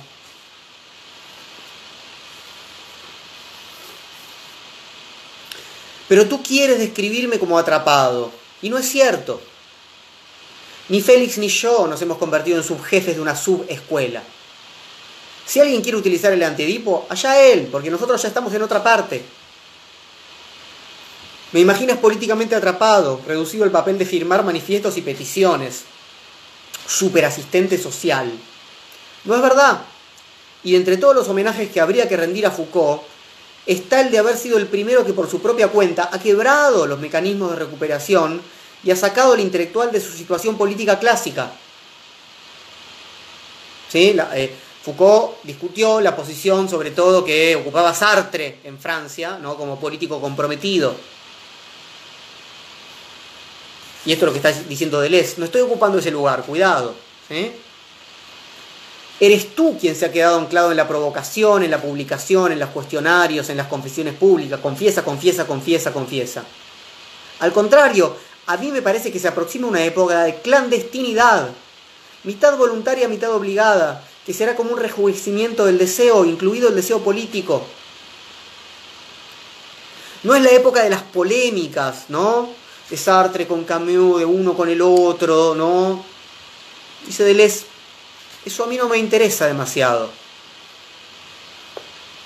Mejor la clandestinidad, mejor el secreto, dice. Me imaginas profesionalmente atrapado porque he hablado en Vincennes durante dos años y tú dices que dicen que yo no hago nada. Esa universidad, la Universidad de Vincennes, fue como una universidad que funcionó post mayo del 68 como una universidad fuertemente, justamente revolucionaria en sus formas pedagógicas, en sus programas, etcétera, etcétera. ¿no? Fue como una eh, una suerte de concesión del gobierno francés a los, universitarios fueron ¿no? de los grupos más fuertes durante las protestas mayo del 68, ¿sí? y ahí Deleuze dio clases, seminarios durante varios años, hasta que se fue, dice, eh, piensa que cuando hablo me hallo en la contradicción de quien rechazando la condición de profesor, Está sin embargo condenado a enseñar y tiene que restaurar los arreos que ya todo el mundo había abandonado. ¿No? Esa, eh, acusación que se le hace. Dice, yo no soy sensible a las contradicciones, no soy un alma bella que vive trágicamente su condición. No me importa si me contradigo. He hablado porque tenía grandes deseos de hacerlo y he sido apoyado, injuriado, interrumpido por militantes, locos verdaderos, y pseudo locos, imbéciles y personas muy inteligentes. Había en Vincennes una especie de chirigota continua y viva. Esto ha durado dos años y ya es suficiente, hace falta cambiar. De modo que ahora que ya no hablo en las mismas condiciones, dices o te haces portavoz de quienes dicen que ya no hago nada, que soy impotente, una reina gorda e impotente. Y esto sigue siendo falso, dice Deleuze. Me escondo pero sigo trabajando con el menor número posible de personas. Si ya no estoy ahí frente a ¿no? 200 personas hablando, trabajo silenciosamente. Y tú en lugar de ayudarme a no convertirme en vedette, vienes a pedirme cuentas y a exigirme que elija entre la impotencia ¿eh? de no hacer nada y la contradicción de tomar la palabra y ocupar el lugar del saber, que es lo que vos mismo denunciabas. Finalmente me imaginas atascado personalmente, familiarmente. Acá se mete con la familia, dice, en esto demuestras lo bajo de tu vuelo, le dice. explicas que tengo una esposa y una hija que juega con muñecas y que triangula los rincones, ¿no? Edipiza, ¿no? El, triángulo edípico, ¿no? Mamá, papá, hija o hijo. ¿eh? Y eso te divierte cuando lo comparas con el antiedipo. Ah, mira, el autor del antiedipo tiene una hija que juega las muñecas y reproduce una y otra vez, ¿no? Esa familiarización del deseo. Dice, también podrías haberme dicho que tengo un hijo en edad de psicoanalizarse. Si tu idea es que son las muñecas quienes producen el Edipo, o bien el matrimonio por sí mismo, me parece una idea peregrina. Edipo no es una muñeca, es una secreción interna, una glándula. Y nunca se ha luchado contra las secreciones edípicas sin luchar también contra sí mismo, sin experimentar contra sí mismo. Ahí está la guerra de guerrillas de la que hablábamos al comienzo. Sin hacerse capaz de amar y desear, que es justamente lo que dice, ¿no? Eh, yo soy capaz de amar y desear. Soy capaz de encontrarme con Guattari, con Foucault, con estos otros, con estos otros, con estas otras experimentaciones. ¿sí? Eso, esos flujos se, ¿no? se mezclan, se potencian, se descodifican. En lugar de la planidera voluntad de ser amados que nos conduce al psicoanálisis. Esa contraposición es muy interesante. ¿no? Quiero ser amado, quiero, no, no me aman lo suficiente. No, hay que ser capaces de amar, ¿eh? de conectar, de admirar. Amores no edípicos, no es poca cosa. Deberías saber que no basta con ser soltero, no tener hijos, ser homosexual o pertenecer a tal o cual grupo para evitar Edipo, pues hay un Edipo de grupo. Hay homosexuales edípicos y un movimiento de liberación feminista, femenina, edipizado, etcétera ah, entonces no es que si participo de tal grupo tengo tal identidad y no... No, está diciendo Deleuze. Como prueba valga un texto, Los árabes y nosotros, bastante más edípico que mi hija. Un texto que fue publicado, ¿no? Muy crítico eh, desde la perspectiva de Deleuze, de esas posiciones.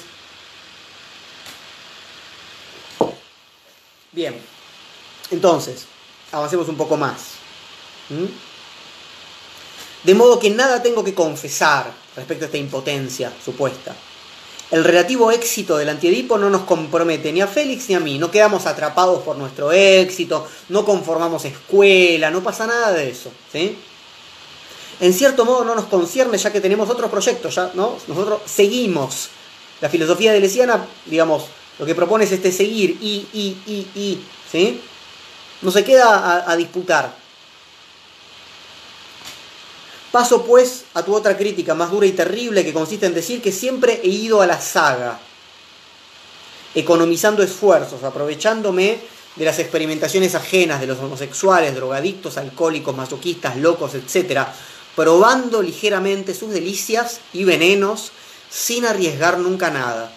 Un poquito de experimentación, un poquito por acá, ¿sí? Vuelves contra mí un texto mío en el que yo pregunto cómo es posible no convertirse en un conferenciante profesional sobre Artaud o un seguidor mundano de Fitzgerald. Eso está en Lógica del Sentido en Porcelana y Volcán, una serie que algún día me gustaría hacer una charla sobre Porcelana y Volcán, porque es maravilloso. Y ahí está esa cuestión, ¿no? De, de cómo evitar esto, ¿no? Transformarse en el conferencista de Deleuze transformarse en el conferencista de otro, etc. Dice, pero ¿qué sabes de mí? ¿Cómo te llevas a dejar simplemente? ¿Por qué supones que solamente soy un conferencista de y que no están ocurriendo mucho más cosas en otros niveles que van a llevar otros tiempos a los cuales vos no sos sensible porque lo único que estás ocupado es en denunciar que solamente haces conferencias sobre, encima conferencias malas? Dice, yo creo en el secreto, es decir, en la potencia de lo falso, mucho más que los relatos que dan testimonio de una deplorable creencia en la exactitud y en la verdad. Aunque no me mueva, aunque no viaje, hago como todo el mundo mis viajes inmóviles, que solo puedo medir con mis emociones, expresándolos de la manera más oblicua y desviada en mis escritos. ¿A cuento de qué traer a colación mis relaciones con los homosexuales, los alcohólicos, o los drogadictos, si puedo experimentar en mí efectos análogos a los que ellos obtienen por otros medios.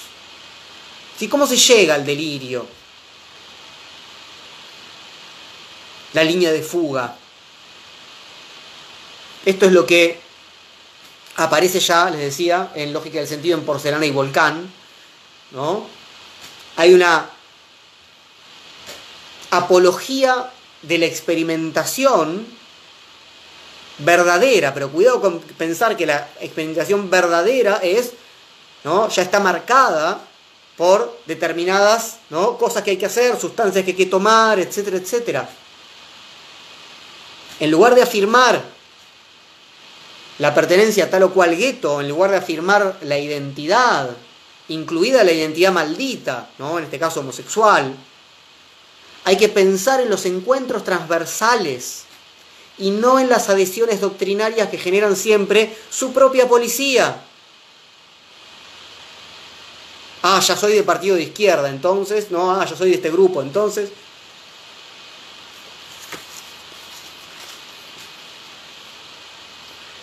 El problema, vuelvo un poco al texto, em, dice, lo interesante no es saber de qué me aprovecho, sino, más bien, si hay quienes hacen tal o cual cosa en su rincón, como yo en el mío, y si es posible un encuentro azaroso, un caso fortuito, no alineaciones o adhesiones, adhiero a la causa tal. Toda esa basofia en la que uno se supone ser la mala conciencia que tiene que corregir al otro. Firmemos todos esto. Ah, vos no lo firmaste. Se debe, debe pasar que no sos tan revolucionario como nosotros, que sí, realmente, ¿no? No te debo nada y tú a mí tampoco. No tengo ninguna razón para acudir a vuestros guetos, ya tengo los míos. El problema no fue nunca la naturaleza de tal o cual grupo exclusivo, sino las relaciones transversales en las que los efectos producidos por tal o cual cosa, homosexualidad, droga, etc., ¿sí? pueden siempre producirse por otros medios. Está subrayado eso. Pueden producirse por otros medios. Contra aquellos que piensan, soy esto, soy aquello, y que lo piensan aún de manera psicoanalítica, refiriéndose a su infancia o a su destino, desde el principio que yo fui, etc. Hay que pensar en términos de incertidumbre y de improbabilidad. No sé lo que soy. Harían falta tantas investigaciones y tantos tanteos, no narcisistas ni edípicos, para ese nombre propio, para esa multiplicidad intensiva. Ningún homosexual puede decir con certeza, soy homosexual, dice Deleuze. El problema no es ser esto o aquello como ser humano, no llegar a una identidad, no es encontrar la verdadera, sino devenir inhumano. El problema es el de un devenir, un universal devenir animal. No confundirse con una bestia, sino deshacer la organización humana del cuerpo, es el cuerpo sin órganos. Deshacer la organización humana del cuerpo, atravesar tal o cual zona de intensidad del cuerpo, descubriendo cada cual qué zonas son las suyas. Los grupos, las poblaciones, las especies que las habitan, en las zonas hay multiplicidad, poblaciones, nomadismo.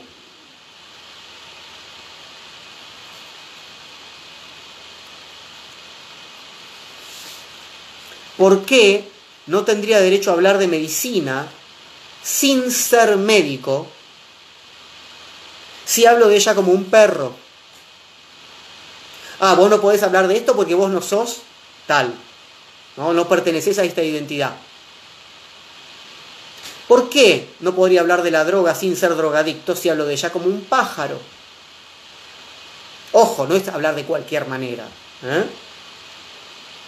No es decir, yo voy a hablar igual porque a mí nadie me va a decir. Deleuze no está diciendo eso. ¿eh? No es una posición de a mí nadie me va a callar porque soy liberal. ¿Está claro? No es eso. ¿sí? Son mis propias formas de experimentar las que se pueden, ¿no? Las que pueden encontrarse con las otras y hablamos de esa vitalidad, hablamos de esa intensidad, hablamos, escribimos, ¿sí? nos cruzamos, cantamos. No tenemos que ser del mismo club, en el sentido identitario.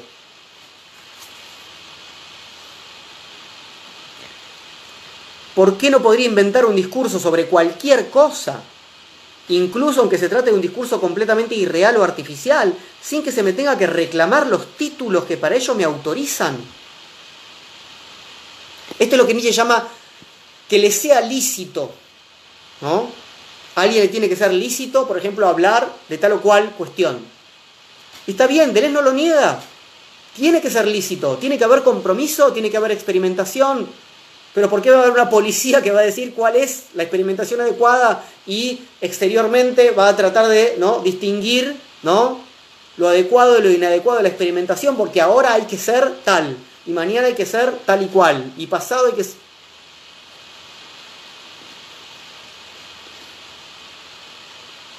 Si la droga produce a veces delirios, ¿por qué no podría yo delirar sobre la droga? ¿Qué vas a hacer tú con tu realidad propia? Chato realismo el tuyo, le dice. Pero ¿por qué me lees entonces? El argumento de la experiencia reservada es un mal argumento, además reaccionario. Solamente nosotros, los que somos de este gueto, podemos, ¿no? La frase de Antidipo que más me gusta es esta. No, jamás hemos visto esquizofrénicos. ¿No? Porque todo el Antidipo trabaja alrededor de, la cuestión de lo esquizo, en tanto el, en tanto el delirar, ¿sí? y ese, eso, digamos, ese flujo esquizo no es el esquizofrénico de hospital identificado como tal por la clínica médica, etcétera, etcétera. ¿eh? Pues no se trata de eso, está diciendo Deleuze. ¿sí? Entonces hay una querella entre un realismo chato, el de la supuesta experiencia verdadera, que es un argumento reaccionario, y el delirio, las formas de delirar, de salir del, del surco, eso es delirar, salir del surco, fugar, devenir minoritario. ¿De qué formas? Se verá, dependerá de los encuentros, dependerá de las composiciones. Último párrafo. ¿Qué hay pues en tu carta? En resumidas cuentas, nada tuyo salvo ese hermoso pasaje. Un conjunto de rumores, de se dice, que tú presentas ágilmente como si viniesen de otros o de ti mismo. Puede que tú lo hayas querido así, una especie de pastiche de ruidos envasado al vacío. Se trata de una carta mundana y bastante snob. Me pides un inédito y luego me escribes maldades. Mi carta, por causa de la tuya, tiene el aspecto de una justificación. Pero no hay que exagerar, tú no eres un árabe, eres un chacal. Hay un, hay cuento de Kafka que le gusta mucho a Deleuze, que lo ha trabajado en diferentes lugares, lo van a ver en mil mesetas, que se llama Chacales y Árabes. Chacales y Árabes. Dice, bueno, tú no eres un árabe, eres un chacal. Te esfuerzas en hacer que me convierta en todo aquello en lo que me acusas de haberme convertido, pequeña vedette, vedette. O sea, vos querés que yo te, ¿no? te conteste así como, ¿no? como una vedette que está eh, herida.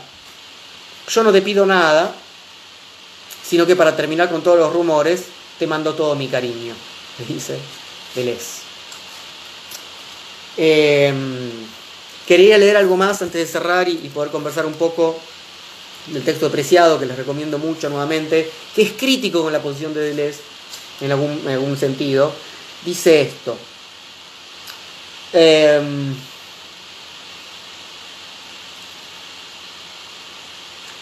Aparentemente, Deleuze no está interesado en los discursos que se producen en torno a la identidad, aunque él mismo confiesa tener su propio gueto. Según él, la experiencia privilegiada de uno mismo es un argumento débil y reaccionario, que peca de realismo chato. En este sentido, la homosexualidad no es para Deleuze ni identidad ni esencia. Ningún gay podrá jamás decir con certitud yo soy gay. La comunidad homosexual no puede servir, por tanto, como referente de la verdad de la enunciación de un nosotros, del mismo modo que la identidad homosexual no puede servir como referente la verdad de la enunciación del yo. El problema de la filosofía, dirá Deleuze, no es tanto determinar quién puede pensar o hablar sobre qué, sino cómo crear un conjunto de condiciones que permitirían hablar a todos y cada uno. Voy otra vez con esto porque es fundamental, es muy claro en este, en este caso preciado que está en el manifiesto contrasexual, en un artículo que en realidad es, una parte, se llama de la filosofía como modo superior de dar por el culo, del es y la homosexualidad molecular. Dice otra vez. El problema de la filosofía, dirá Deleuze, no es tanto determinar quién puede pensar o hablar sobre qué, ¿no? Viendo, ¿no? Vos estás autorizado, vos no, cuál es tu identidad, sino cómo crear un conjunto de condiciones que permitirían hablar a todos y cada uno.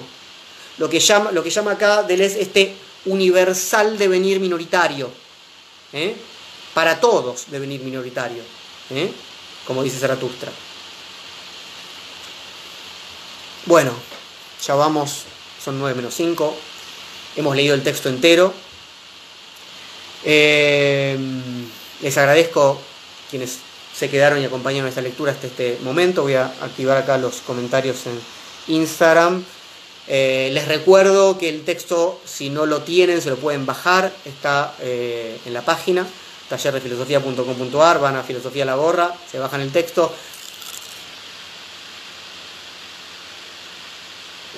Y entre tanto, supongo que ahí llegarán los primeros comentarios. Quien nunca leyó a Deleuze, espero que haya sido una un primer encuentro eh, que despierte el apetito, como decíamos al comienzo. Es un texto que a mí me parece...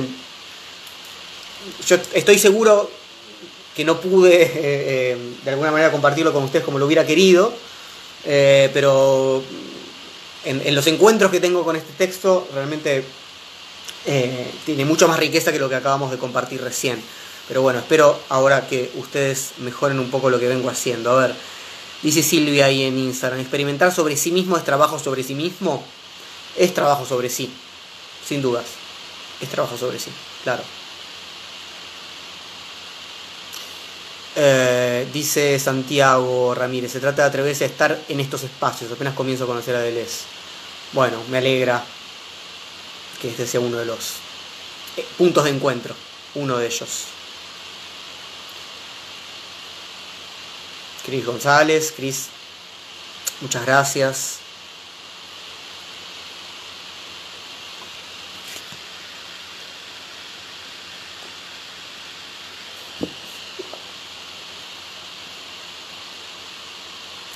Dan Fernández, ¿qué se hace con un enemigo?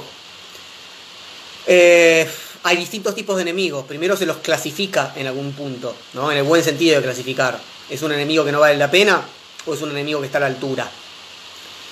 Eh, si es un enemigo que está a la altura, se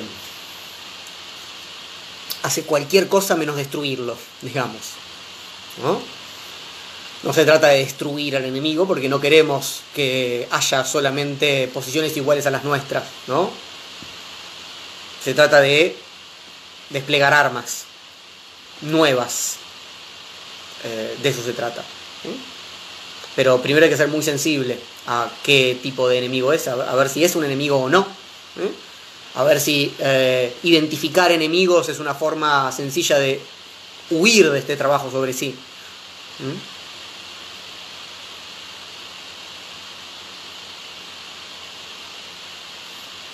Deleuze trae una idea poshumana, se baja del caballo antropocéntrico, individuos como cuerpos sometidos a nuevas formas de control.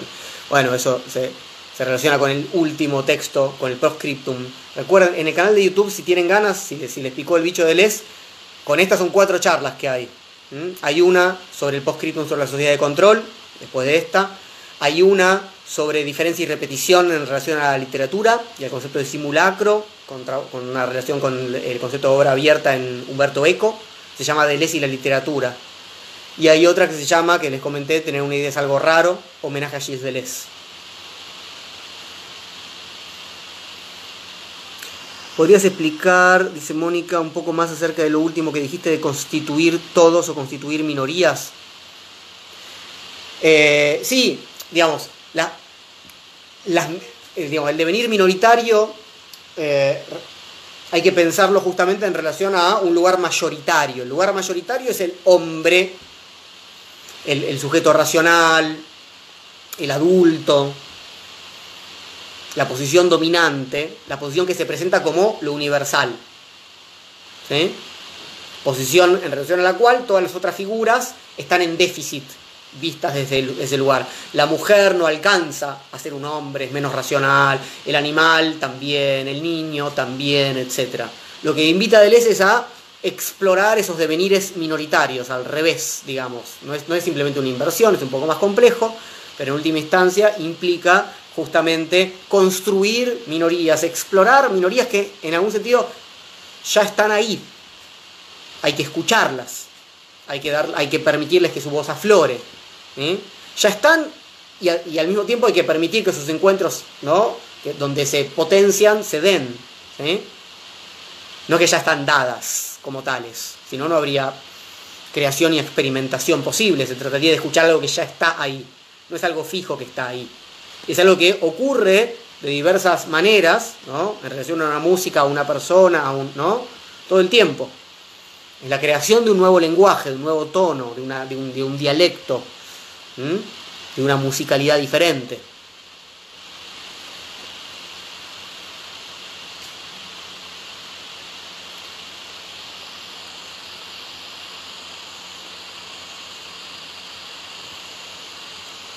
A ver, estoy bajando acá un poco. LE.crespo. Ubicar el psicoanálisis desde lo edípico y el deseo como falta es bastante reduccionista. Basta de remitir al último Lacan y su planteo de un contra-psicoanálisis. Bueno, es una forma de verlo. Eh, por supuesto que cuando Guattari y Deleuze y Guattari escriben el antiedipo, mm, no están pensando en el último Lacan como tal, Em, y por supuesto no están refiriendo a el psicoanálisis como si fuera una cuestión cerrada, sino a diferentes eh, posiciones psicoanalíticas de algunos psicoanálisis. Pero bueno, quien quiera defenderse, quien quiera defender el psicoanálisis, que lo haga. Yo creo que lo más interesante es eh, leer el antidipo, si es que no se lo hizo, y a partir de eso ver qué pasa. Eh, por supuesto que uno puede ponerse a la defensiva y decir acá están, es, que es en un sentido lo que, lo que Deleuze está diciendo, no me importa ese tipo de, concepciones. ¿no? Eh, yo creo que hay que ser sensible a esto que Deleuze y Guattari dicen de las conexiones posibles con. Pero bueno. Eh, leo acá Marcelo Guimaraes, porque estuve leyendo en Instagram, vuelvo a, YouTube. Veo que se fue casi todo el mundo, espero no haberlos espantado. Dice, Patricia Rodríguez, universalidad que surge una lectura singular de cualquier texto. Hacer con él un cuerpo sin órganos, una máquina de antes es la propuesta de Lesiana. Sí, claro. Y no solamente con cualquier texto.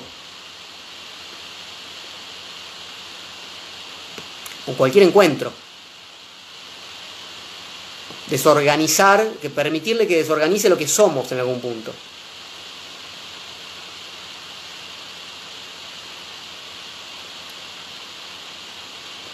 Marcelo Guimaraes, ¿cómo responder a los críticos severos marxistas que clasifican a Deleuze como relativista y posmoderno?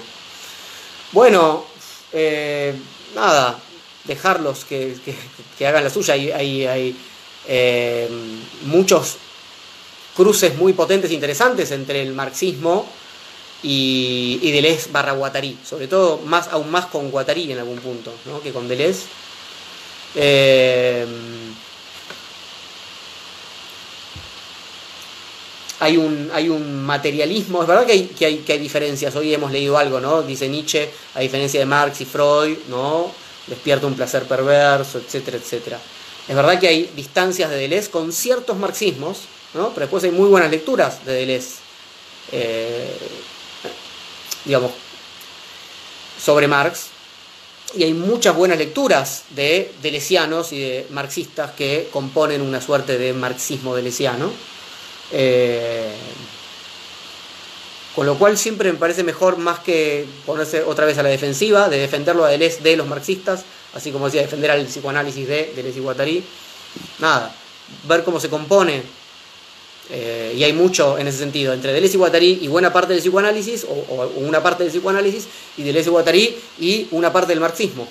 Hay que ir por ahí. A ver, dice Matías Lois, Deleuze dice que detesta la dialéctica, sin embargo, una conferencia sobre el concepto de dispositivo, Edgardo Castro lo acerca más a Hegel, comparándolo con Foucault. Bueno, habrá que ver por qué Edgardo Castro hizo eso. Eh, sin dudas, la relación de, de, Deleuze con Hegel es eh, compleja. Eh, lo, admira en, el, separarse de él. ¿eh? Pero no sé por qué ahora mencionabas, Matías, el dispositivo y, y dialéctica. Sí, habría que revisarlo, como decís. Eh, pregunta Justico si Deleuze escribió algo sobre, sobre la biopolítica, Expósito lo refiere. Sí, eh, no con esa terminología, pero sí, Deleuze se propone y muchos lo leen como un vitalista y en ese sentido eh, estas lógicas deseantes, estos flujos pueden pensarse en torno a una biopolítica. Esto es más claro si te interesa leer algo eh, más específico en el último texto de Deleuze que se titula acá en, dos regímenes de locos eh, ¿cómo era la inmanencia una vida? creo que sí la inmanencia una vida, por ejemplo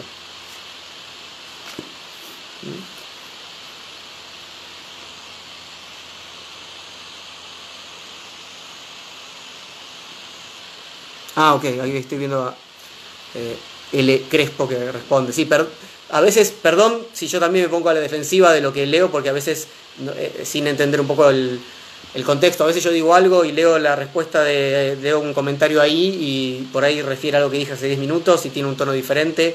Es muy difícil una conversación así. Así que también eh, sepan entender mis malas recepciones y mis recepciones miserables a veces, ¿no? Eh, en el sentido de, entender que viene una crítica destructiva y, que no, y no una forma de pensar en conjunto. Em, me parece que está bueno dejarse interpelar, etc. Bueno, está medio cortada la cosa eh, y vamos dos horas. Quisiera entonces ir concluyendo. Em, y invitarlos al, próximo encuentro. Tengo ganas en el próximo encuentro de trabajar Foucault, creo que lo dije la vez pasada y no lo hice, y, tuve más ganas de hacer Deleuze, pero me parece que para, la próxima sí vamos a hacer eh, Foucault. Eh, espero que haya sido un, buen primer encuentro con este texto de Deleuze y bueno, nos veremos el próximo domingo. Muchas gracias, muchas gracias eh, en serio.